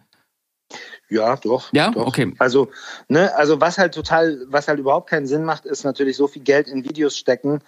Ähm, äh, also so viel Geld in Videos stecken, wie du nicht wieder rausbekommst durch die Umsätze im Streaming. So, das macht natürlich keinen Sinn, so, weil niemand hat was davon, wenn du halt äh, mit fünf Helikoptern irgendwie durch dein Video eierst und dann auf dem Elefanten reitest und dann noch nach Hawaii fliegst, so. Aber wie hebst du dich halt dann einfach ab? möglichst hohe Kosten hast. So, das sieht dann zwar geil aus, aber es zahlt halt nicht so krass viel irgendwie Klar. ein. So, ne? Aber ähm, ja, und natürlich musst du Videos halt wirtschaftlich vernünftig gestalten, so, aber die sind nach wie vor einfach super wichtig für Image, für ne, Fanbindung, für Feedback und so weiter. Also das ist nach wie vor einfach ein, ein wichtiger Teil so. Aber ähm, gerade mal, weil du äh, auch so über Vorschüsse und so gesprochen hast, ähm, mhm. hat sich denn da auch für euch, gerade ihr als reiner Digitalvertrieb, äh, ähm, Vertrieb, müsst ja, nicht rein. Wir machen auch physisch so, ne? Ach so, also so okay. Okay, ja, ja. aber aber sehr digital fokussierter äh, Dienstleister, sage ich jetzt mal, oder oder Vertrieb. Ähm, weil früher waren ja die die ähm, die Vorschüsse, sagen wir, du hast ein Album gemacht, ne, hast äh, 100.000 Euro Vorschuss bekommen äh, von deinem Vertrieb oder Label oder was auch immer. Und dann hast du ein physisches Produkt rausgehauen und dann kam das Album raus, hast vielleicht noch ein halbes Jahr gebraucht, um das Album zu machen, Videos zu drehen, dann kam nach einem halben Jahr äh, das Album raus, dann hast du irgendwie zwei, drei, vier Monate Verkaufsphase gehabt, eigentlich im Prinzip ja schon die Promophase, also bevor das Album rausgekommen ist, war ja quasi schon deine Hauptverkaufsphase. dann ist das Album rausgekommen und du hast im Prinzip in den ersten zwei, drei Monaten oder sogar ersten ein, zwei, drei Wochen 90 Prozent deines Umsatzes äh, erwirtschaftet und hast dann wahrscheinlich von deinen 100.000 Euro Vorschuss. Im besten Falle, wenn es richtig gut lief, hast du wahrscheinlich schon äh, 120.000 recouped. So, und hast quasi schon wieder neues Geld verdient für alle. Jetzt ist das ja aber so, dass wenn du quasi in einem digitalen äh, Bereich dich bewegst, ähm, du dann vielleicht einen Vorschuss, wenn man auf Albumbasis geht, ne, dann kriegst du irgendwie die 100.000 Euro Vorschuss, dann musst du ja eine ganze Menge Streams machen und kannst in diesen kurzen Zeiträumen gar nicht mehr so viel Geld einspielen, weil es sich ja einfach viel mehr zieht, diese Zeit. Ne? Also du, du äh, holst ja die, die Millionen Streams auf dem Album sicherlich immer noch den Großteil in den ersten Wochen? Nö, nö. Also die, die, ähm, die Kurven bei erfolgreichen Songs, so, ne, also die müssen natürlich irgendwie auf fruchtbaren Boden fallen und das muss halt auch anziehen und so, ne? Aber die Kurven, die sind ein bisschen anders als ähm, bei jetzt so einem Album, so genau. wie du es beschrieben das hast. Genau, so, ne? das meine ich ja. Das die ist sind, jetzt ja anders. So, das, das, ist jetzt anders. Du hast der, jetzt der, Song, der Song kommt raus, so, ne? So, dann ähm, performt er direkt am Anfang irgendwie krass gut, so, ne? Also sprich, nach einer Woche hat der, sagen wir mal, drei Millionen Streams oder so, ne? Dann ist der, äh, dann migriert er ja in weitere Playlisten, bleibt da vermutlich relativ lang und erreicht dann so ein Niveau an Aufmerksamkeit, also auch algorithmisch, so dass er halt einfach jedem vorgeschlagen wird, die Leute kennen den, da wird drüber geredet und so. Und dann hast du halt so eine, so eine Masse an, an, an Leuten irgendwie erreicht, dass sich das dann irgendwann von alleine multipliziert. Und dann hast du super steil ansteigende Kurven. So, und dann bleibt das irgendwie auf so einem Plateau und dann tröpfelt es irgendwie wieder so runter. Aber du hast so eine Zeit, wo der Song jetzt für so Auskenner eigentlich schon tot ist, weil ihn jetzt jeder Schwanz kennt und der halt echt schon lang draußen ist, hast du teilweise noch steigende Kurven. So, also sprich, ähm, du machst in einer immer noch in einer super frühen Phase des, der, der, des Releases, ne? also wenn, wenn dann am Ende ein Album kommt, machst du schon relativ viel Kohle so. Ähm, aber die können halt auch einfach richtig lang irgendwie noch Geld abwerfen. Also es gibt super viele so Streaming-Hits, die sind als Katalog halt auch super viel wert, so, ne? weil die halt einfach immer noch konstant ihre genau, das ist ja, das Streams ist, am Tag machen genau, oder so. Marc, Entschuldigung, und, äh, dass ich, dass ich dich ja. unterbreche, aber das ist ja genau das, was ich meine. Nur das bedeutet ja für euch, dass ihr ja. quasi ähm, auch das entsprechend ja auch bezahlt. Das heißt, äh, ihr kriegt halt euer Geld, weil der der der ähm, äh, Künstler, der will ja trotzdem, der braucht ja trotzdem irgendwie Marketinggeld, ähm, der ja. braucht Geld, um das halt zu produzieren, um vielleicht diesen ja. Helikopter zu finanzieren im Video. und ähm, und dann sagt er, okay, ich brauche jetzt äh, 200.000 Euro Vorschuss. Und dann mhm. ist es halt eben wie du das beschrieben hast, ist dieser, dieser zeitliche Ablauf ist halt viel länger, als es vorher war bei einem physischen yeah. Tonträger, weil du natürlich mit, äh, mit 50 Euro Umsatz an der Box, da müssen halt eine ganze Menge Menschen streamen, ganz oft, damit du auf 50 Euro erstmal kommst. So, ne? Das heißt, ähm, du, das zieht sich ja länger hin. Ist das für euch irgendwie eingepreist in diesem, in diesem Bevorschussen oder äh, wie seht ihr ja. das? Oder, oder was ist so ein, so ein Zyklus, wo du irgendwie sagst, ähm, äh, sagen wir mal, äh, so lang geht der ungefähr und dann ist so ein Album äh, tot. Oder, äh, oder bleibt das immer und, und äh, wie viel? Nee, weil das also, kann ja jetzt ganz schwer jemand für uns auch sagen. Wir haben ja auch Titel von, äh, von Künstlern oder unsere eigenen Sachen auf dem Label und äh, man mhm. weiß ja immer gar nicht, okay, was, was passiert denn da noch in den nächsten 20 Jahren? Was ist das denn eigentlich wert? Äh, so. Ja, das, ich meine, das weiß ja keiner so, ne? Also ich meine, wir versuchen natürlich jetzt nicht irgendwie äh, 100 Jahre in die Zukunft irgendwie zu planen und da äh, Deals zu machen, die halt extrem lang gehen. So, ne? das, ne? Aber im Endeffekt, also ich, ich sehe nicht so richtig das Problem. es ist halt sehr, also wie soll man jetzt sagen so? Also wenn du quasi ein Album rausbringst auf die Oldschool-Art und Weise und es ist ein Flop, dann ist der Vorschuss weg und du wirst es halt auch nie wieder zurückbekommen. Im, im, Im Streaming kann es sein, dass es auch später halt einfach noch durch irgendeinen Grund einfach anzieht. So, ne? Und du halt dann, also sei es, dass die erste Single kommt raus, juckt keinen. Zweite Single kommt raus, juckt auch keinen. Dritte Single ist auf einmal der Mega-Hit. Dann kannst du gucken, ähm, einfach dadurch, wie das strukturiert ist in den, in, den, in den Stores, dass du halt dann einfach die anderen Songs auch vorgeschlagen bekommst, ziehen die Streaming-Zahlen von diesem Song auch wieder an. So, ne? Also deswegen, du kannst jetzt nicht genau sagen, ab dann und dann ist irgendwie ein Song einfach tot. So, das, dafür ist auch das ganze Ding noch zu, zu jung, als dass man jetzt wüsste, so, okay, ab wann äh, ist, ist irgendein Song im Streaming safe, ein Evergreen oder wann ist er wirklich komplett gestorben. So. Das ist ein bisschen schwierig zu sagen, ehrlich gesagt. Okay. Aber wir, aber wir prognostizieren natürlich halt ähm, die Anzahl von Streams halt einfach in die nächste Zukunft. Und das ist halt einfach die Vertragslaufzeit. Und wenn man sich auch mal so anguckt, also jetzt die Vorschusssummen, die da so auf dem Markt sind, die unterscheiden sich jetzt auch nicht großartig von denen, die auf dem Markt waren, als es rein um physische Dinge ging. So. Also es ist immer noch super viel Geld.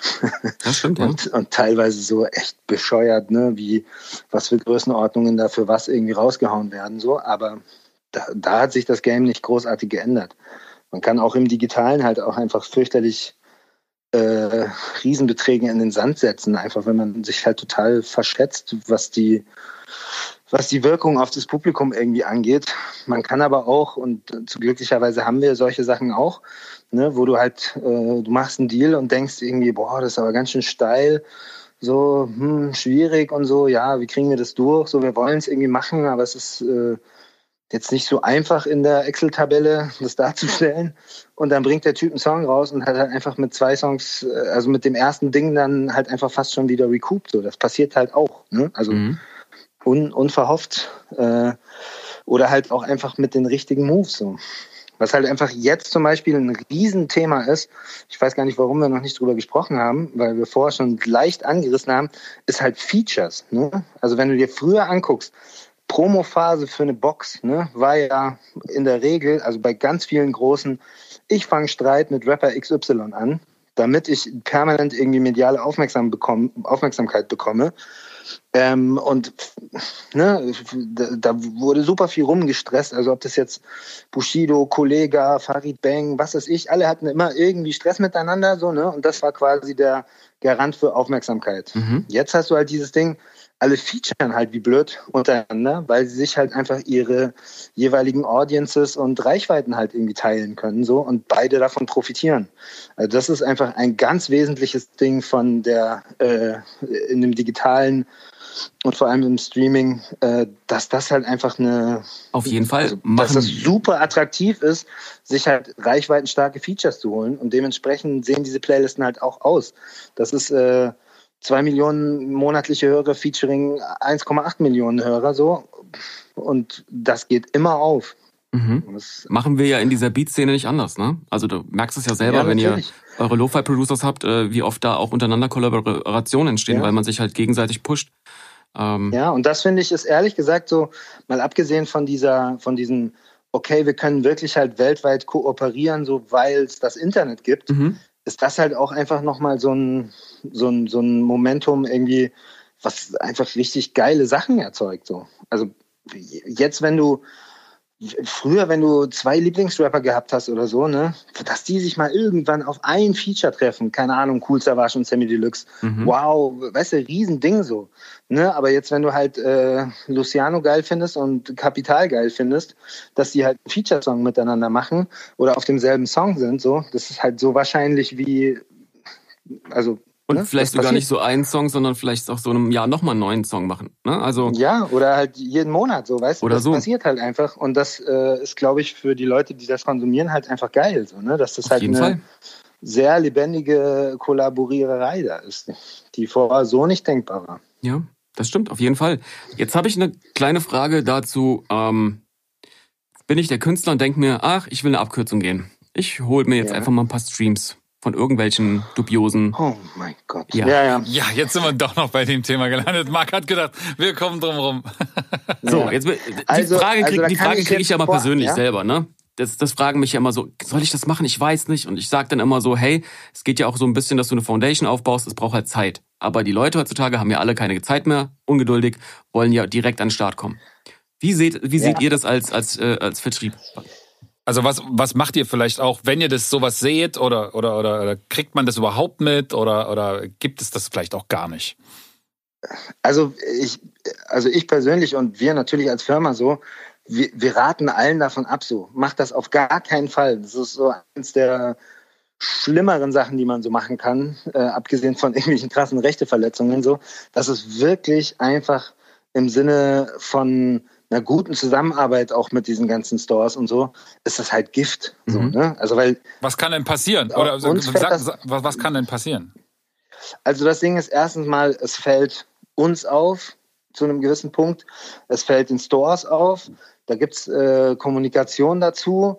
Ähm, das wirkt sich natürlich auf das Standing von so einem Künstler dann bei den entsprechenden Stores oder und, und so weiter, ne, wirkt sich das halt auch aus, weil die natürlich keinen Bock haben, jemanden zu pushen, der sie irgendwie verarschen will mhm. mit äh, faken Streams so. Ähm, und was da passieren kann, die können halt einfach deinen Song runternehmen. So, das kann passieren. Ähm, du, es kann sein, dass du für die diese Streams halt einfach nicht bezahlt wirst, weißt du? Und dann ist der ganze Sinn und Zweck von diesem Ding weg, so, ne? Also sprich, einfach nur, um deine gute Zahl stehen zu haben, wüsste ich jetzt nicht, äh, dass das irgendwie jemandem das wert sein sollte, so. Naja, Wenn er sich damit halt einfach äh, den Zugang zu Kanälen irgendwie verbaut, auf die er angewiesen ist. Also das ist wirklich von, von vorne bis hinten ist diese Idee kompletter Quatsch so. Also ich verstehe das, diese ganze Social Media Generation und überhaupt alle, die da stattfinden, die sind sehr gepolt so auf die Zahlen mhm. und äh, ein YouTube Video mit 5000 Aufrufen ist halt peinlich für einen Künstler, der irgendwie andere Sachen gewöhnt ist, aber ähm, lang, also mittelfristig, langfristig macht das überhaupt gar keinen Sinn, weil es immer irgendwann jemandem auffällt und du ja permanent einfach mit dem Geld von anderen Leuten da hantierst. Und das, das fällt dir irgendwann einfach auf die Füße. Das soll man nicht machen. Also wirklich gar nichts. Bringt ja, man, muss, man muss ja vor allen Dingen auch verstehen, also zumindest mal in diesem Streaming-Kosmos, ähm, was, was quasi die Auszahlung angeht, ist es ja so, dass die, die gesamten Einnahmen, die durch die Abonnenten äh, erreicht werden, sage ich jetzt mal, für, für, für Spotify zum Beispiel, ähm, die nimmt Spotify und rechnet die dann durch alle Streams, die diese Abonnenten getätigt haben. Und wenn du jetzt quasi Abonnenten da drinne hast, die dann, ähm, die sozusagen künstlich diesen, diesen Stream an, also die, die Streams nach oben treiben und dadurch sozusagen über, äh, äh, überproportional viel Streams machen, ähm, dann bedeutet es, dass der, der Preis pro Stream fällt. Und das bedeutet, dass auch ein anderer Künstler, der dann sagen wir mal, richtige zwei Millionen Streams hat, äh, für seine zwei Millionen Streams plötzlich weniger Geld bekommt, weil sie ja quasi durch, durch denjenigen weggenommen werden. Ähm, ja, also ich weiß nicht, ob das, ob da, ob diese, ob diese Betrügereien in so einem Ausmaß passieren, dass das wirklich ins Gewicht fällt. So, ne? Also sprich jetzt, okay, wenn du jetzt irgendwie dir fake Streams kaufst, so dann ruinierst du die Lebensgrundlage von anderen. Ich glaube nicht, dass das irgendwie das drängendste Problem ist. So. Nein, sicherlich nicht. Halt aber es, es, es, geht ja so um so. den Gerechtigkeitsfaktor, um das auch Leuten so klar zu machen, was da auch ja. sonst noch passiert. Ne?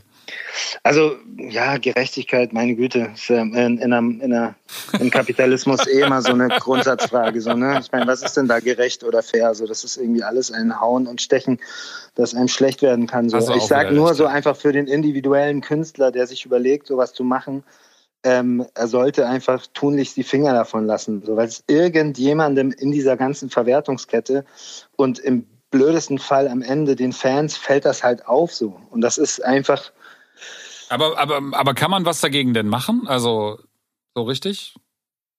Naja, also ähm, ich sag mal, wenn ich, wenn ich jetzt das nicht, wenn ich das im großen Maße betreibe und jetzt irgendwie sage, ich habe ja. was weiß ich, äh, mein letzter Song hat irgendwie 2000 Streams gehabt und jetzt kommt meine neue Single und die ist in gar keiner Playlist und plötzlich hat sie irgendwie äh, über Nacht äh, 50.000 äh, Klicks oder 100.000 ähm, ja. und es und es sind irgendwie dann dubiose Playlisten, das kriegt man wahrscheinlich raus.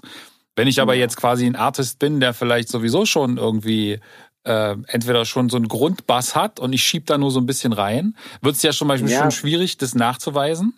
Ähm, Nö, also ich meine, man weiß ja immer, woher kommen die Streams. Also du kannst ja. Überprüft jetzt, ihr also das? Als, also, oder wer macht das dann? Ist das dann der, der naja, Streaming-Anbieter? Oder gibt's da so Taskforces oder sowas?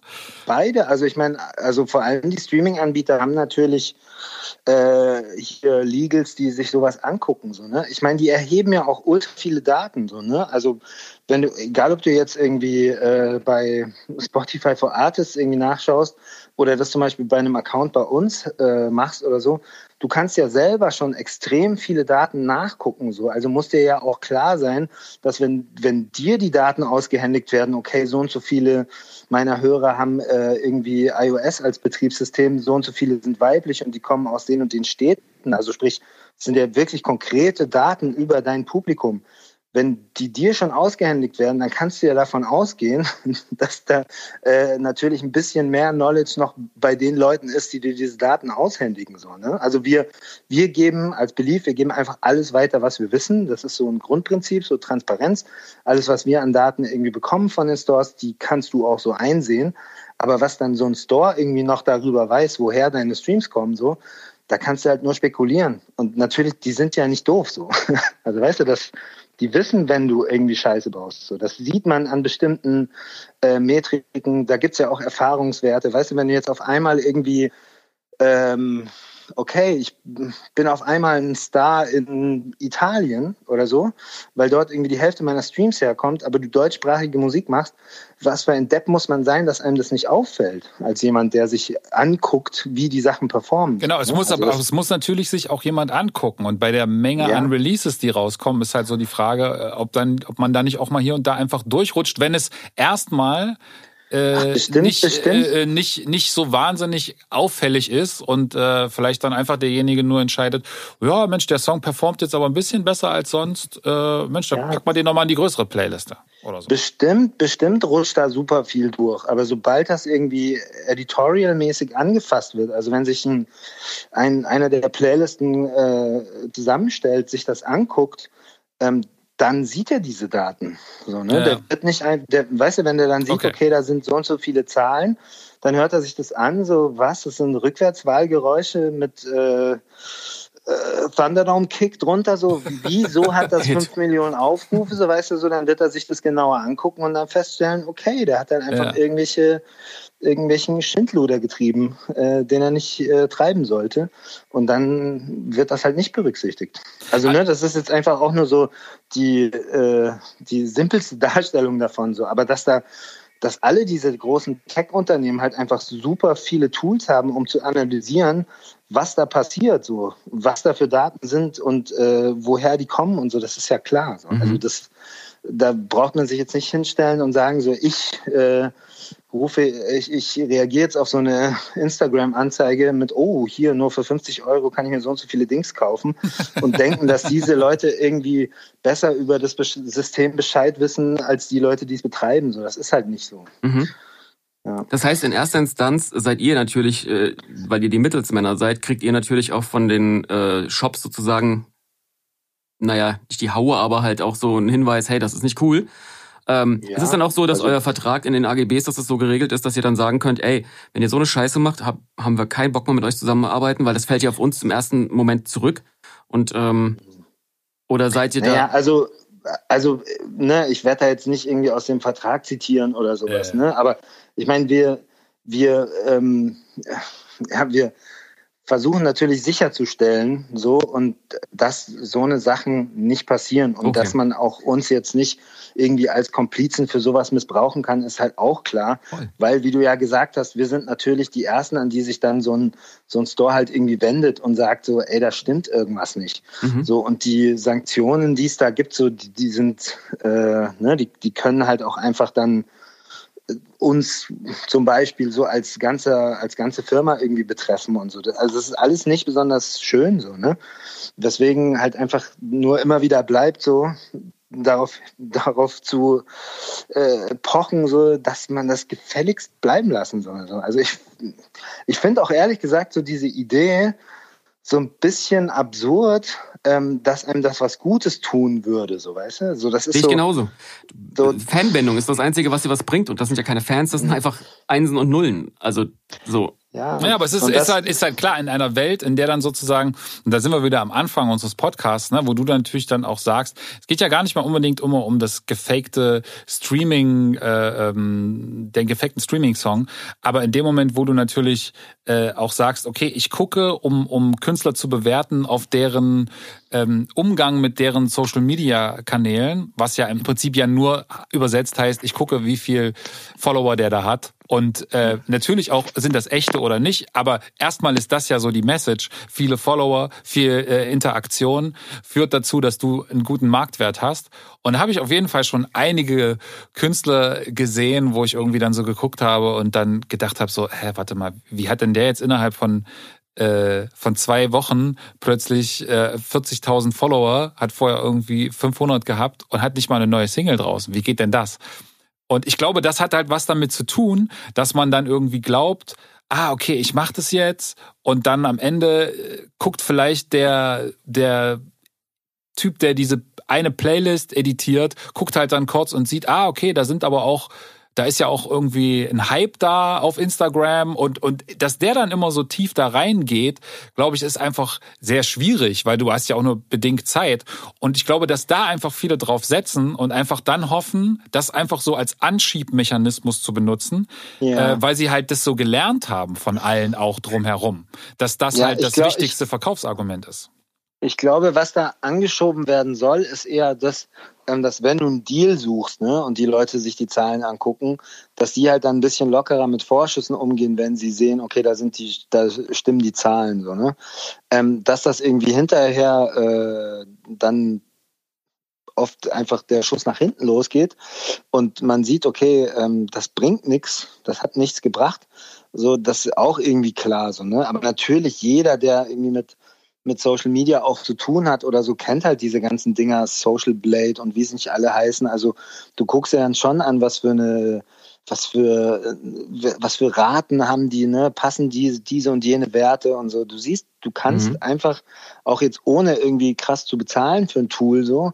Es gibt da ganz viele Seiten, wo du halt so Fake-Follower-Check und so und dann einfach rausfinden kannst, so ist da irgendwas im Busch, so, ne? Und daraufhin kannst du natürlich dann auch eine Entscheidung irgendwie äh, äh, fußen. So, ne? Also wenn du halt sagst, okay, das sieht mir jetzt irgendwie alles sehr, sehr fischig aus, so, ne, dann lässt man halt eher die Finger davon, weil du dir halt nicht sicher sein kannst, dass da nicht, dass du da nicht irgendwie einen Bären aufgebunden bekommst. Also sprich, wenn du mir einfach nur einen Screenshot von deinem Instagram schickst und da hast du fünf Millionen Follower, so weißt du, so dass ich dann da hingehe, mir dieses Profil angucke und schaue, ob du auch entsprechend viele Kommentare hast.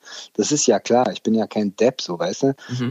Also so. Aber ist dir das schon passiert? Hast du schon so, so Leute gesehen, wo du also oder passiert das häufig, dass du dann so Profile anguckst und denkst so, ah. Ja, also sagen du musst wir mal jetzt ja keine Namen nennen. Also. Nee, werde ich auch nicht. So, ne? ähm, aber, aber dass da natürlich viel, viele Leute immer irgendwie was deichseln wollen, das ist schon klar. So, ne?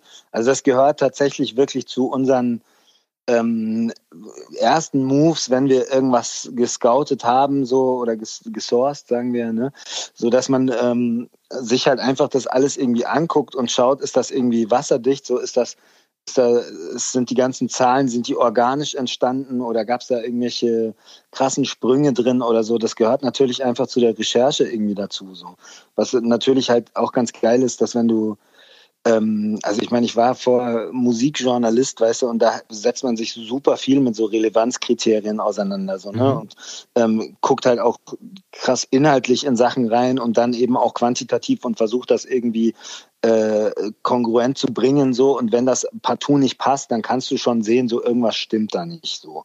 Ähm, und natürlich auch ganz viele so, ich meine, wir, wir signen ja jetzt nicht Leute, mit denen wir noch nie geredet haben so. Also das ist, da wird auch immer dann im Gespräch natürlich halt abgeklopft, wie sind die bisherigen Dinge entstanden, äh, was habt ihr gemacht und bla bla bla. Ne? Und dass dann der ein oder andere im Gespräch halt sagt, ja, yeah, da haben wir ein bisschen getrickst, so, ist halt jetzt nicht geil für mich, so weißt du, da, mhm. da, da, springt mir jetzt nicht der Geldbeutel auf, deswegen, sondern das ist eher so, oha, Vorsicht.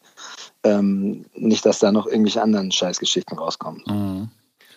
Also bleibt sozusagen unter dem Strich äh, zu sagen, äh, don't do it. Äh, das gute alte Prinzip, fake it till you make it, äh, trifft da sozusagen nicht dazu, um noch eine Phrase zu dreschen, aber klappern gehört zum Geschäft. Also ich, ich, glaub, ich glaube, dass, dass ähm, natürlich Fälle gibt, wo Leute mit solchen Moves irgendwie gut gefahren sind und es nicht rauskam, so, ne? Wie bei allen Sachen so, ne? Äh, vor allem immer, wenn, wenn irgendwelche Plattformen neu sind, dann, dann gibt es da einfach ein, bestimmte Menschen, die halt dann einfach, deren wichtigste Fragestellung dann ist so, wo ist der Hack? So, wie kriege ich das System irgendwie äh, so, so manipuliert, dass es zu meinen Gunsten arbeitet. So, ne? Ähm, aber vom Prinzip her, wenn wir reden ja immer noch von Musik, so, ne? Also wo, wo halt wirklich der zentrale Wert von diesem ganzen Ding ist, wie gerne wollen Leute deine Musik anhören. So, das, darauf kommt es ja irgendwie an, mhm. dass du da Vehikel dafür brauchst, um die zu promoten und so. Das stimmt ja auch alles. Aber du kannst jetzt nicht fake it till you make it so machen, dass du halt einfach alles fakest, um dann für Scheiße Geld zu bekommen. So, das funktioniert nicht. Da, da kannst du machen, was du willst. Eine Abkürzung zu suchen, so, das kann man jetzt irgendwie keinem vorwerfen, aber es ist halt einfach langfristig keine Methode, um in einer Branche irgendwie Fuß zu fassen, wo die Leute auf sowas halt gucken. So, das macht einfach keinen Sinn. Mhm. So, das, da, da versuchst du einfach Leute für blöd zu verkaufen, die da viel mehr Wissen darüber haben als du. Das, das ist einfach Fakt. Der Klassiker ist halt so, weißt du, wenn du Leute dabei erwischt, wie sie sowas machen, dann sprichst du sie darauf an, ähm, dann streiten sie es erstmal ab und dann so, ah, mm, mm, ah ja, äh, Ne, da wird da ein bisschen rumgeeiert und dann merkst du irgendwie zwei Tage später, okay, sie haben das, was sie da gemacht haben, haben sie sofort wieder abgestellt und die Zahlen fallen ins Bodenlose. Ne? Und dann sind die Leute nämlich da, wo sie eigentlich wären und dann äh, bewerten die das natürlich auch irgendwie ganz anders. Also da mhm. hilft eigentlich nur irgendwie, das direkt anzusprechen. So. Dass da natürlich auch irgendwie alle möglichen Moves möglich sind, sodass Leute das anderen antun, um ihn zu schaden und so weiter. Ne? Das ist auch alles möglich. So, aber prinzipiell, so wenn du mit dem Mindset reingehst, so ich veräpple jetzt alle und dann werde ich reich mit Musik, so das wird nicht funktionieren, das ist Quatsch. Ja, glaube ich auch. Das stimmt. Das, das wird auf jeden Fall nicht funktionieren und äh, genau. Jetzt wollten wir eigentlich gar nicht so lange über Streaming und geklaute Streams reden, aber es gehört halt, oder, oder gefakte Streams, aber es gehört natürlich, wenn man über Streams redet, dazu, weil natürlich äh, gerade im Deutschrap da dieser Vorwurf immer wieder aufkommt. Ähm, aber auch nicht nur im Deutschrap, sondern ich glaube, das generell im, im, urbanen Bereich, auch weltweit, äh, ich glaube, da gibt es auch genügend Amerikaner, denen das vorgeworfen, vorgeworfen wird. Deswegen äh, haben wir nochmal drüber gesprochen. Aber ähm, Schuko, hast du noch was oder Marc, hast du noch was, was du äh, zum Thema Streaming unbedingt noch loswerden willst oder? Also ich kann nur, ich kann nur, also wir hatten es ja so ganz am Rande angesprochen, dass tatsächlich dieses Ding äh, Lo-fi Beats, äh, Instrumentals etc., dass das irgendwie ein Thema ist, ähm, was sehr interessant ist im Streaming. Also ne, da wisst ihr auch Bescheid dass man da äh, den einen oder anderen Taler irgendwie machen kann mit so einer, mit so einer Mucke, die vorher vielleicht einfach äh, entweder auf eine Vinyl gepresst und dann von ein paar Liebhabern gekauft wurde oder halt auf der Festplatte verschimmelt, dass das irgendwie ein ganz interessantes Genre geworden ist, weil halt tatsächlich durch die äh, Auslieferung weltweit natürlich auch da weltweit Publikum dafür da ist und da echt Zahlen entstehen für irgendwelche Loops, die man äh, sich vorher nicht so vorstellen hätte können. Also, also da, da, da, ja, ja, voll, ja. auf jeden Fall. Da muss man, da, das ist ja auch gerade, wir, wir sind Leute, die von diesem von dieser neuen Welt, nenne ich sie mal, ne, von diesem äh, Streaming natürlich enorm profitiert haben, ähm, mhm. weil, weil es quasi dort jetzt plötzlich eine dieses neue Format diese neue äh, äh, Musikformatierung in dem Moment uns super in die Karten gespielt hat. Ähm, und genauso wie es da bei uns äh, plötzlich die Möglichkeit gibt, äh, mit reiner Instrumentalmusik, ohne dass man einen Rapper dafür braucht, plötzlich äh, die äh, Möglichkeit gibt, internationale Hörerschaften zu erreichen äh, durch solche Playlisten, das ist natürlich grandios. Und das ist, äh, da ist natürlich Streaming für uns quasi ein Segen. Und ich glaube, es gibt mhm. aber auch Dagegen sicherlich Leute, die äh, oder Musiker, die in diesem Streaming-Format ähm, dann vielleicht weniger gut funktionieren, als sie es vorher hatten. So, aber so ist es halt mit allen äh, Änderungen ja. im Format. Äh, das war wahrscheinlich von der von der CD zum Download genauso. Ähm, und ich glaube, es ist auch immer nur eine Frage der Zeit, weil ich denke, dass zum Beispiel viele, ähm, also im Moment ist ja Deutschrap oder, also bleiben wir mal in Deutschland, ne? Also ist ja Deutschrap äh, sicherlich so das könntest du vielleicht sagen, aber wahrscheinlich das größte Genre auf ja. den Streaming-Portalen, ne? weil das halt bei ja, der mit Jugend Abstand. mit Abstand, okay. Weil weißt du ungefähr, wie viel Prozent man dem Genre zuschreibt, was natürlich immer schwierig ist? Boah, ja, also habe ich jetzt nicht konkret vor Augen. Also die Zahlen, die ich da jetzt irgendwie äh, gerne immer so nenne, die sind halt uralt, deswegen möchte ich da jetzt nicht irgendwie was vorpreschen, so, mhm. aber es ist auf jeden Fall einfach, also man merkt das auch daran, wie äh, alle so aufgestellt sind was auch Personal angeht und so, ne? Wo gibt es überhaupt Leute, die Playlisten kuratieren und so weiter? Also das Genre Deutschrap ist halt einfach das extrem wichtig, vor allem in dem digitalen Ding. Das ist einfach das, das Größte so ungefähr. Genau, und ich glaube, dass das aber auch nur eine Momentaufnahme sein wird. Nicht, dass das äh, unwichtiger werden wird, sondern ich glaube, dass einfach je mehr Leute wir auf diese Streaming, in diese Streaming-Services bekommen, also je mehr Publikum und vor allen Dingen je mehr mhm. Publikum auch aus den, aus den Generationen, die etwas älter sind, äh, da reinkommen. Ich glaube, da ist immer noch wahnsinnig viel Potenzial von Leuten, die da einfach noch das gar nicht nutzen. Die, und je mehr davon reinkommen, desto mehr andere Genres werden sozusagen auch wieder stärker werden auf diesen Streaming-Portalen. Und dann werden vielleicht auch wieder äh, Leute von äh, Singer-Songwriter-Bands oder, oder, oder Singer-Songwriter oder, oder Leute, die irgendwie eine, eine Hardcore-Band hatten ähm, oder haben, äh, auch wieder ihre Einnahmen in diesen Streaming-Welten wiederfinden. Ähm, ja, wobei ich glaube, so dass sich auch, selbst wenn man jetzt irgendwie äh, in Anführungsstrichen ältere Generationen irgendwie ähm, für die Streaming als äh, bevorzugte Form des Musikkonsums irgendwie, irgendwie begeistert, ähm, dass sich das jetzt so genretechnisch da nicht so krass viel verschiebt. So. Ich meine, überleg dir mal, wie viele Generationen wurden jetzt schon so mit Rap irgendwie sozialisiert. So. Also ich bin 40 so, ne? Und ich bin jetzt noch nicht mal der krasseste Oldschooler so.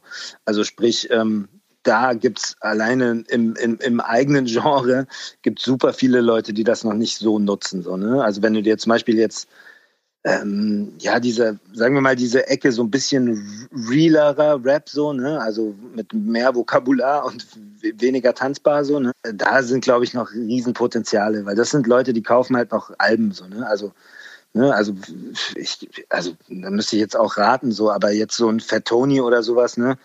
Da, da kaufen die Leute halt Alben und die gehen auf seine Konzerte, so, aber die streamen halt jetzt nicht genau. glaube ich, annähernd so viel, wie sie könnten. So, ne? Genau, und ich glaube, dass, dass, ich meine auch gar nicht, dass sich das verschiebt, sondern dass einfach, wenn der ganze Kuchen größer wird, dann wird auch ja. der Kuchen für den Deutschrap noch größer werden, aber es wird auch der Kuchen oder für den Deutschrap, der dann nicht so real ist, oder wie hast du das genannt? Oder sagen wir für den kommerziellen Deutschrap, ähm, dieser Kuchen wird noch größer werden, aber auch der Kuchen für dann vielleicht den undergroundigeren Kram wird wieder größer werden, weil halt noch mehr Leute da drauf sind und auch noch mehr Leute das hören. Und ich glaube, ja, Haupt, Hauptsache das Kuchen wird noch ein paar Jahre, genau. Und es wird noch ein paar Jahre dauern. Und dann könnte man natürlich auch noch die Frage stellen, ob man vielleicht auch irgendwann den Kuchen teurer machen muss und ob man dann vielleicht auch irgendwann mal äh, sagt, äh, ob der 9,99 Euro überhaupt äh, für den gesamten Kuchen eigentlich äh, genug Geld ist oder ob da vielleicht auch der Konsument äh, in Deutschland bereit sein sollte, da mehr Geld zu zahlen. Aber das ist eine ganz andere äh, Diskussion, die man ja, dann auch mal schauen, wie viel Kohle wir alle noch haben nach diesem ganzen Corona-Gedöns, so, ob dann nicht wegen 9,99 Euro echt zu teuer sind. Für, aber wobei, wir werden sehen. Wobei, da habe ich so ein bisschen das Gefühl, da ist man tatsächlich das erste Mal als Musiker gar nicht so auf der schlechtesten Seite, weil ich glaube, eh die Leute anfangen, ihr, ihr Streaming-Abo zu, zu deaktivieren, äh, sparen die erstmal noch an anderen Ecken, weil sie dann ja tatsächlich plötzlich wieder ganz ohne Musik dastehen und das wollen die Leute irgendwie auch nicht. Das stimmt. Marc, ich, eine, eine Sache habe ich noch, weil du die Lo-Fi-Playlisten angesprochen hast, ne? Ja. Von uns als Producer. Jetzt, jetzt bin ich ein junger Producer. Ich mache meine Beats. Ja. Ich bin musikalisch nicht das äh, Genie. Ne? sag mal nicht immer Lo-Fi-Beats, weil das ist so, sag einfach Beat-Playlisten. Es gibt ja viele, die gar nicht so Lo-Fi sind. Ah, du weißt, aber ja, ich glaube, dann okay. weiß die Allgemeinheit, dass du jetzt okay. mit Trap-Beats kannst du jetzt nicht in so einer Playlist. Es ist schwer in so das Playlisten zu landen. Nicht gibt da auch Trap Beats drin, aber halt nicht die klassischen Trap Beats. So. Äh, das, du weißt aber, was ich meine, okay?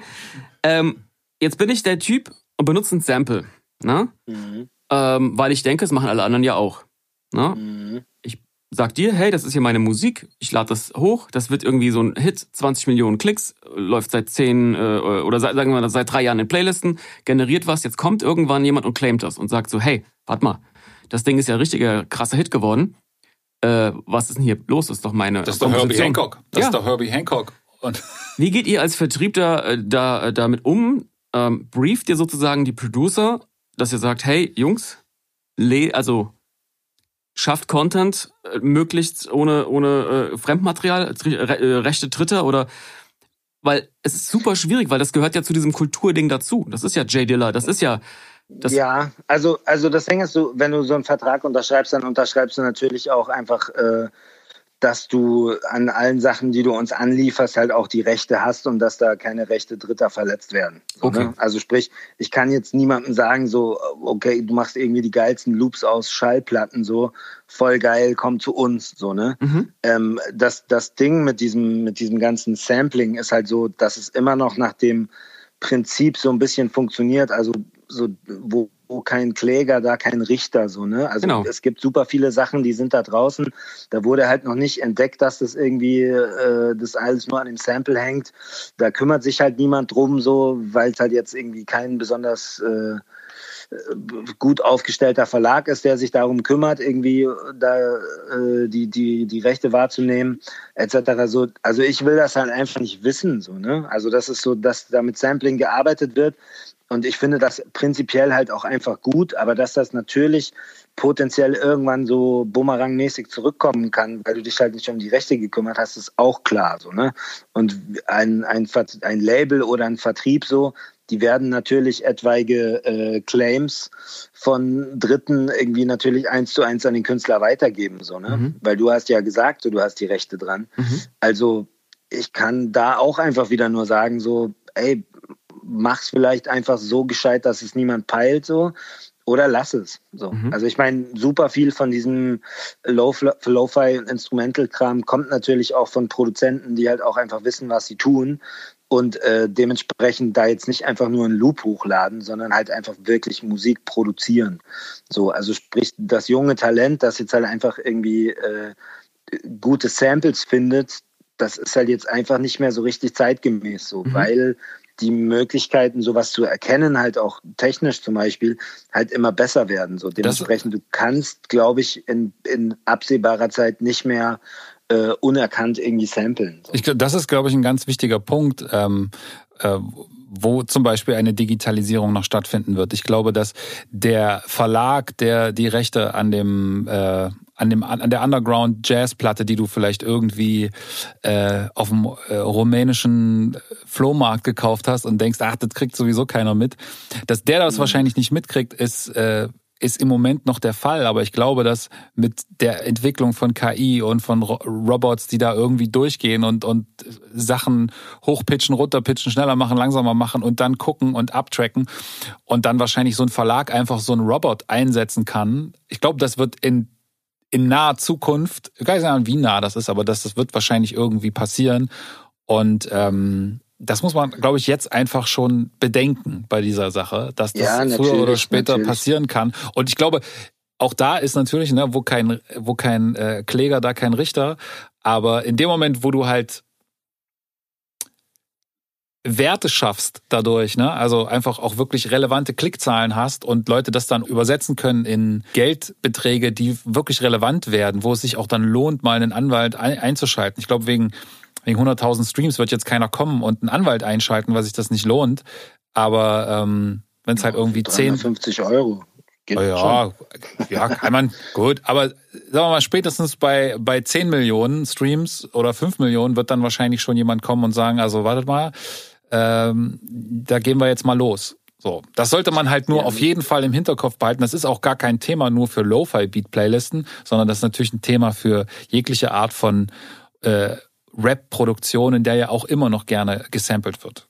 Und ja. äh, also ich meine, ich meine, da ist also ich finde es ja schade, dass es nicht irgendwie, also ich mag ja Samples so per se. Ich finde das ist einfach eine, eine geile Technik und äh, es gibt auch nach wie vor super viele super viele Sachen, die noch nicht bearbeitet wurden, so oder die, ne, also man kann immer noch neue Samples entdecken und was weiß ich.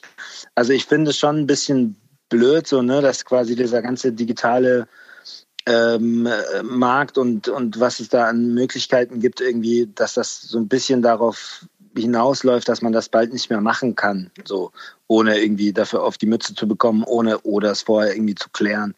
Aber ich denke mal auch, dass es da genügend kreative Möglichkeiten gibt, wenn jemand solch, so eine Musik machen will, ähm, dass sie auch irgendwo ankommt, dass sie jemand hört. So.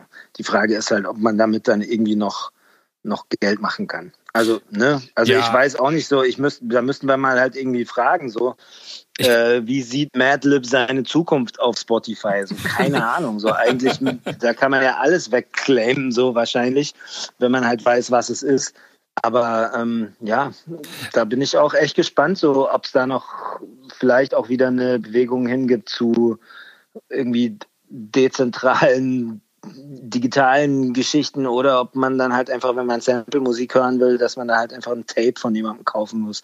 Ich habe keine Ahnung. Ich, ich, glaub, ich glaube ehrlich gesagt, dass das aber auch nie so richtig anders war. Ich glaube, dass es auch schon immer so war, nur die, die Schwelle ist halt immer noch die gleiche. Und sobald es quasi um relevante Beträge geht oder ging, war das auch früher schon so. Und jetzt hast du halt einfach nur vielleicht durch eine durch eine gewachsene Beat-Szene äh, gibt es halt dann dort vielleicht auch wieder Titel, die plötzlich dort zu Hits werden und ähm, dann auch wieder so viel Geld generieren, dass halt in dem Fall dann auch ein Verlag oder ein, äh, äh ein Artist kommt, der gesampelt wurde und sagt, ey, da will ich jetzt aber was von abhaben.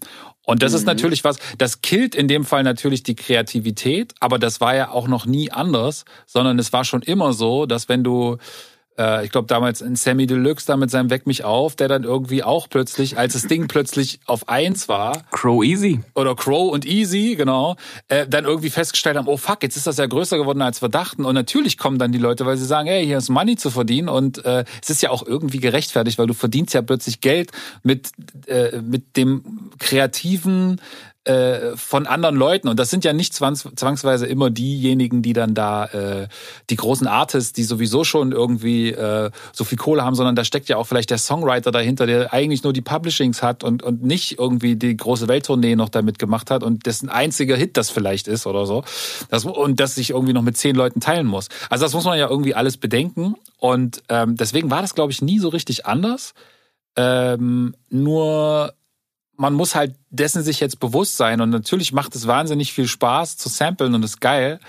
Ähm, und aus alter Musik neue zu machen, das ist mega, aber man muss natürlich wissen, wenn ich dann diesen Weg aber kommerziell einschlage und daraus kommerziellen Nutzen äh, ziehe, der über einen gewissen, über eine gewisse Grenze hinausgeht, äh, die halt nicht mehr so bagatell ist, sondern halt wirklich dann Geld verdiene und mir davon ein Einfamilienhaus kaufe oder sowas, dann muss ich halt auch damit rechnen, dass irgendjemand kommt und sagt, das ist aber mein Einfamilienhaus. Zumindest mal der Keller. so. Und ich glaube, das war auch nie anders, so richtig.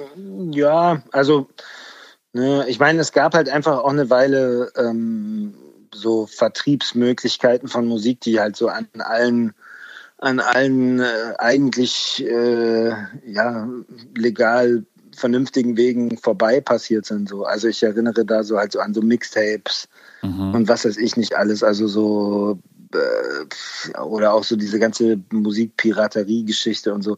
Also ich denke, wenn sich, wenn irgendwie Sample noch einen kulturell irgendwie einen Wert hat und das irgendwie viele Leute äh, gut finden, so, ne, dass sich da auch irgendwie entweder Lücken im System finden lassen, um das trotzdem zu machen, oder eben, also ich meine, es gibt ja schon so eine, so eine, so eine, ich weiß nicht, wie gut das funktioniert, aber neulich bin ich über so eine Webseite gestolpert, ähm, die klären also Tracklip für einen so, ne? Wie heißt das? Tracklip. Da wollten wir auch Tracklip, mal eine Sendung drüber machen. Tracklip, äh, schwedische Firma ja. sind äh, Loop Troop Rockers. Äh, der DJ von den Loop Troop Rockers ah, macht das. Promo und so, ja? Ja, genau. Ah, okay. Die machen das. Ah, krass. Ah, krass. Äh, und, und das funktioniert gut? Oder also Habt ihr da schon Erfahrungswert? Weil ich fand das total spannend so. Das ist super Weil dann Tool. könnte das ja wieder komplett irgendwie zurückkommen. So das eigentlich. ist das, was ich, du, du gehst dahin, du samplest oder du, du, du samplest was, du bezahlst dafür eine Fee, eine Master-Fee und du teilst mhm. deine Royalties mit den Originalkünstlern. Die kriegen pro mhm. Sekunde diese Samplen, kriegen sie halt so und so viel Prozent. Und ähm, du hast danach keinen Kopfweg mehr. Aber du kannst halt auch nur, also nur, dass das alle richtig verstehen, du kannst halt nur das benutzen, was auf dieser Plattform halt ist. Ne? Du kannst jetzt nicht irgendeinen Sample nehmen von Michael Jackson und dann hingehen und sagen, klär Nein. das mal für mich. So, das, das sind die Sachen, die sie klären. Und diese Plattform wächst stetig. Ne? Der Katalog hat einmal irgendwann angefangen mit 1000 Songs. Ich glaube, jetzt sind da irgendwie so 10, 12.000 Songs da. Mhm. Und ähm, das finde ich ein super Tool, weil die haben da auch Isaac Hayes. Ne, die gucken, die werden ja auch immer größer. Jetzt ist Scott Storch, breakt das so ein bisschen, Timbaland ist so ein bisschen dahinter. Auch größere Producer versuchen das jetzt irgendwie Aufmerksamkeit äh, darauf zu lenken. Und ähm, das ist eigentlich wie ein Plattenladen. Ne? Nur, dass du halt einfach, wenn du samples, alles geklärt hast. Finde ich ja, siehst, siehst spannend. Du, dann, dann haben wir da doch irgendwie die Probleme. ganz, ganz umsonst du gefachsimpelt. So. Naja, äh, kommt man in, in, in dem Moment ja nicht drauf. Aber es ist halt trotzdem sowas, du findest, das ist ja das, was Spaß macht, in den Plattenladen zu gehen, ne? Zu dicken, die rumänische Platte da aus dem, äh, aus dem, was weiß ich, oder die, die UdSSR-Platte. Und du hast halt diesen Break drauf, den du sonst nirgendwo hast. Du willst halt dann den haben. Du willst, ne, also das ist ja auch so ein bisschen Kultur und das macht ja auch wahnsinnig viel Spaß. Ähm, deswegen glaube ich, äh, und es geht ja vor allen Dingen auch so ein bisschen um das alles, was schon, was Leute schon gemacht haben. Und ich glaube, dass da einfach äh, jeder Hip-Hop-Producer wahrscheinlich irgendwo noch so seine Leichen im Keller hat und so hofft, ja. dass hoffentlich die, dass niemand irgendwann entdeckt. So, ähm, aber ja. Trotzdem ist es einfach mal wichtig gewesen äh, zu hören, wie das äh, der Vertrieb sieht, weißt du? Dass, dass viele, die ja. uns dazuhören, also, die wissen das gar nicht. Äh, überhaupt, dass das irgendwie Konsequenzen mit sich bringt. Aber ihr gebt das auch ja, komplett weiter, ne? Also das heißt, äh, ihr seid da komplett raus. Das heißt, wenn jetzt irgendwie Michael Jackson Foundation kommt und irgendwie sagt so, ey, äh, das ist aber nicht geklärt hier und äh, dann kommen die zu euch und sagen Takedown oder was und äh, und wir haben jetzt mhm. da, da sind 20 Millionen Streams drauf. Wir kriegen jetzt äh, 70.000 Euro von euch. Please her Also damit. der also zum einen jetzt so, wenn jemand ähm, äh, mit Sachen ankommt, wo wir, wo wir sicher sind, hey, das ist ein Sample oder das ist eine rechte Verletzung, so, dann weisen wir den darauf hin und sagen, dass wir das nicht ausliefern können. Ja, okay, also, das, das, so, das, das ja. machen wir so, ne?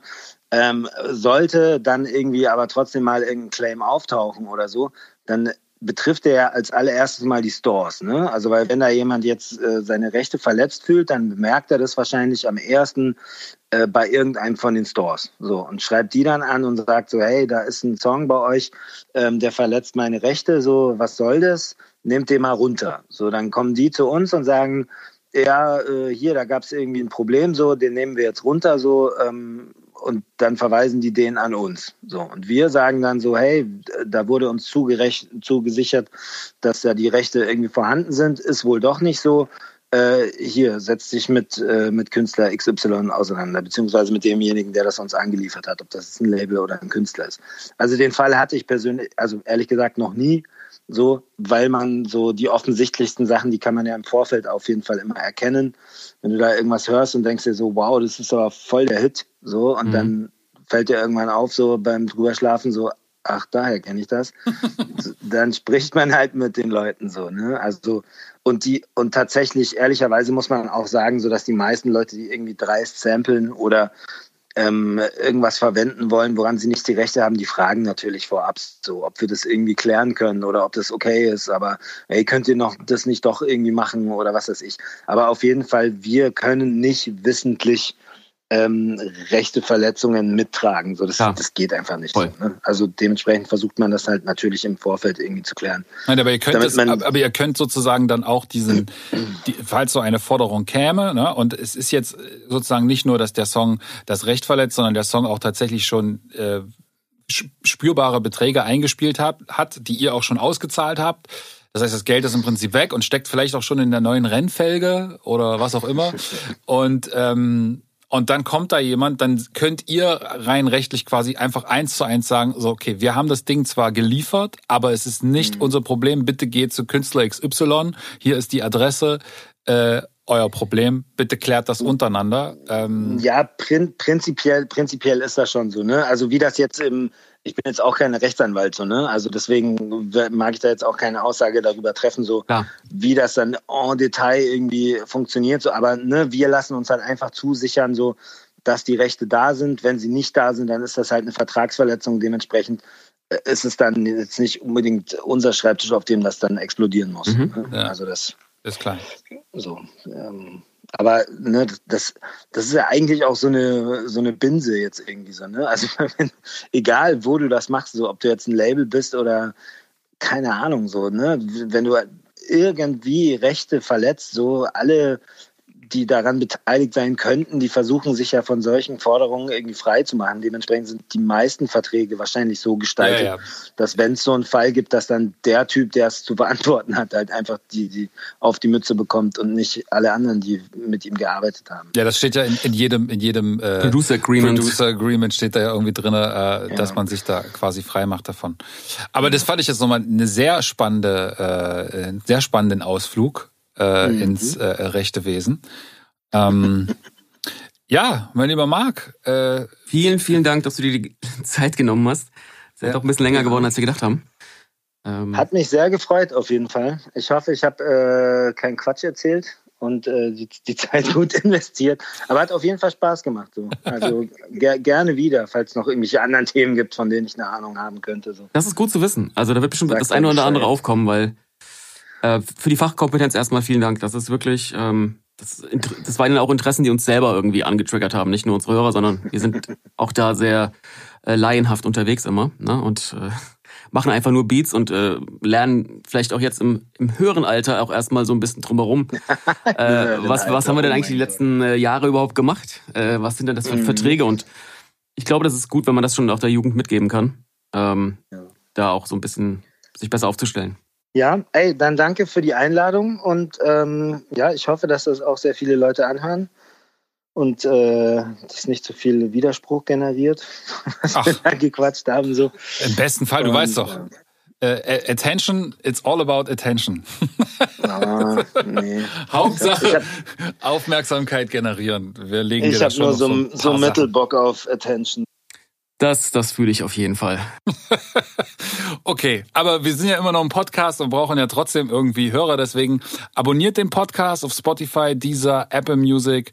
Äh, hinterlasst uns so eine Bewertung. Bei Apple Music kann man, glaube ich, machen. Ähm, und wenn ihr Meinungen dazu habt, Vorschläge oder einfach uns schreiben wollt, wie kacke ihr das alles findet, was wir hier machen und was für ein Blödsinn Marc gerade erzählt hat oder eine eigene Meinung habt dazu ähm, oder rausgefunden habt, wie man das alles faken kann, äh, schreibt es uns an beatsundtreats at gmail.com. Wir haben jetzt eine eigene äh, E-Mail-Adresse, wow. wow. Wir haben jetzt eine E-Mail-Adresse eingerichtet, damit ihr äh, uns das quasi schreiben könnt. Und wir werden dann in den nächsten Sendungen einfach dazu äh, Stellung nehmen oder das mal vorlesen oder ähm, wenn ihr Fragen habt, die dann irgendwie da drinnen beantworten. Äh, weil uns viele auch immer so über Instagram ja. Sachen geschrieben haben und dann kann man das irgendwie mal so schlecht in die Sendung reinnehmen äh, oder auch nicht alles beantworten immer. Deswegen bitte da jetzt hin, beats und treats at gmail.com. Genau, und äh, wir haben zwar jetzt eine Sache vergessen, den Treat of the Week. Aber oh. ich glaube, das ganze Ding hier ist doch gerade so unser Treat ja, of the Week. Ich glaube, das wird einfach viel zu lang sonst. Gibt's aber nächste Woche wieder. Wir haben was Cooles vorbereitet und ähm, bis dahin macht Beats, habt Spaß dabei. Wir sind raus. Peace. Peace.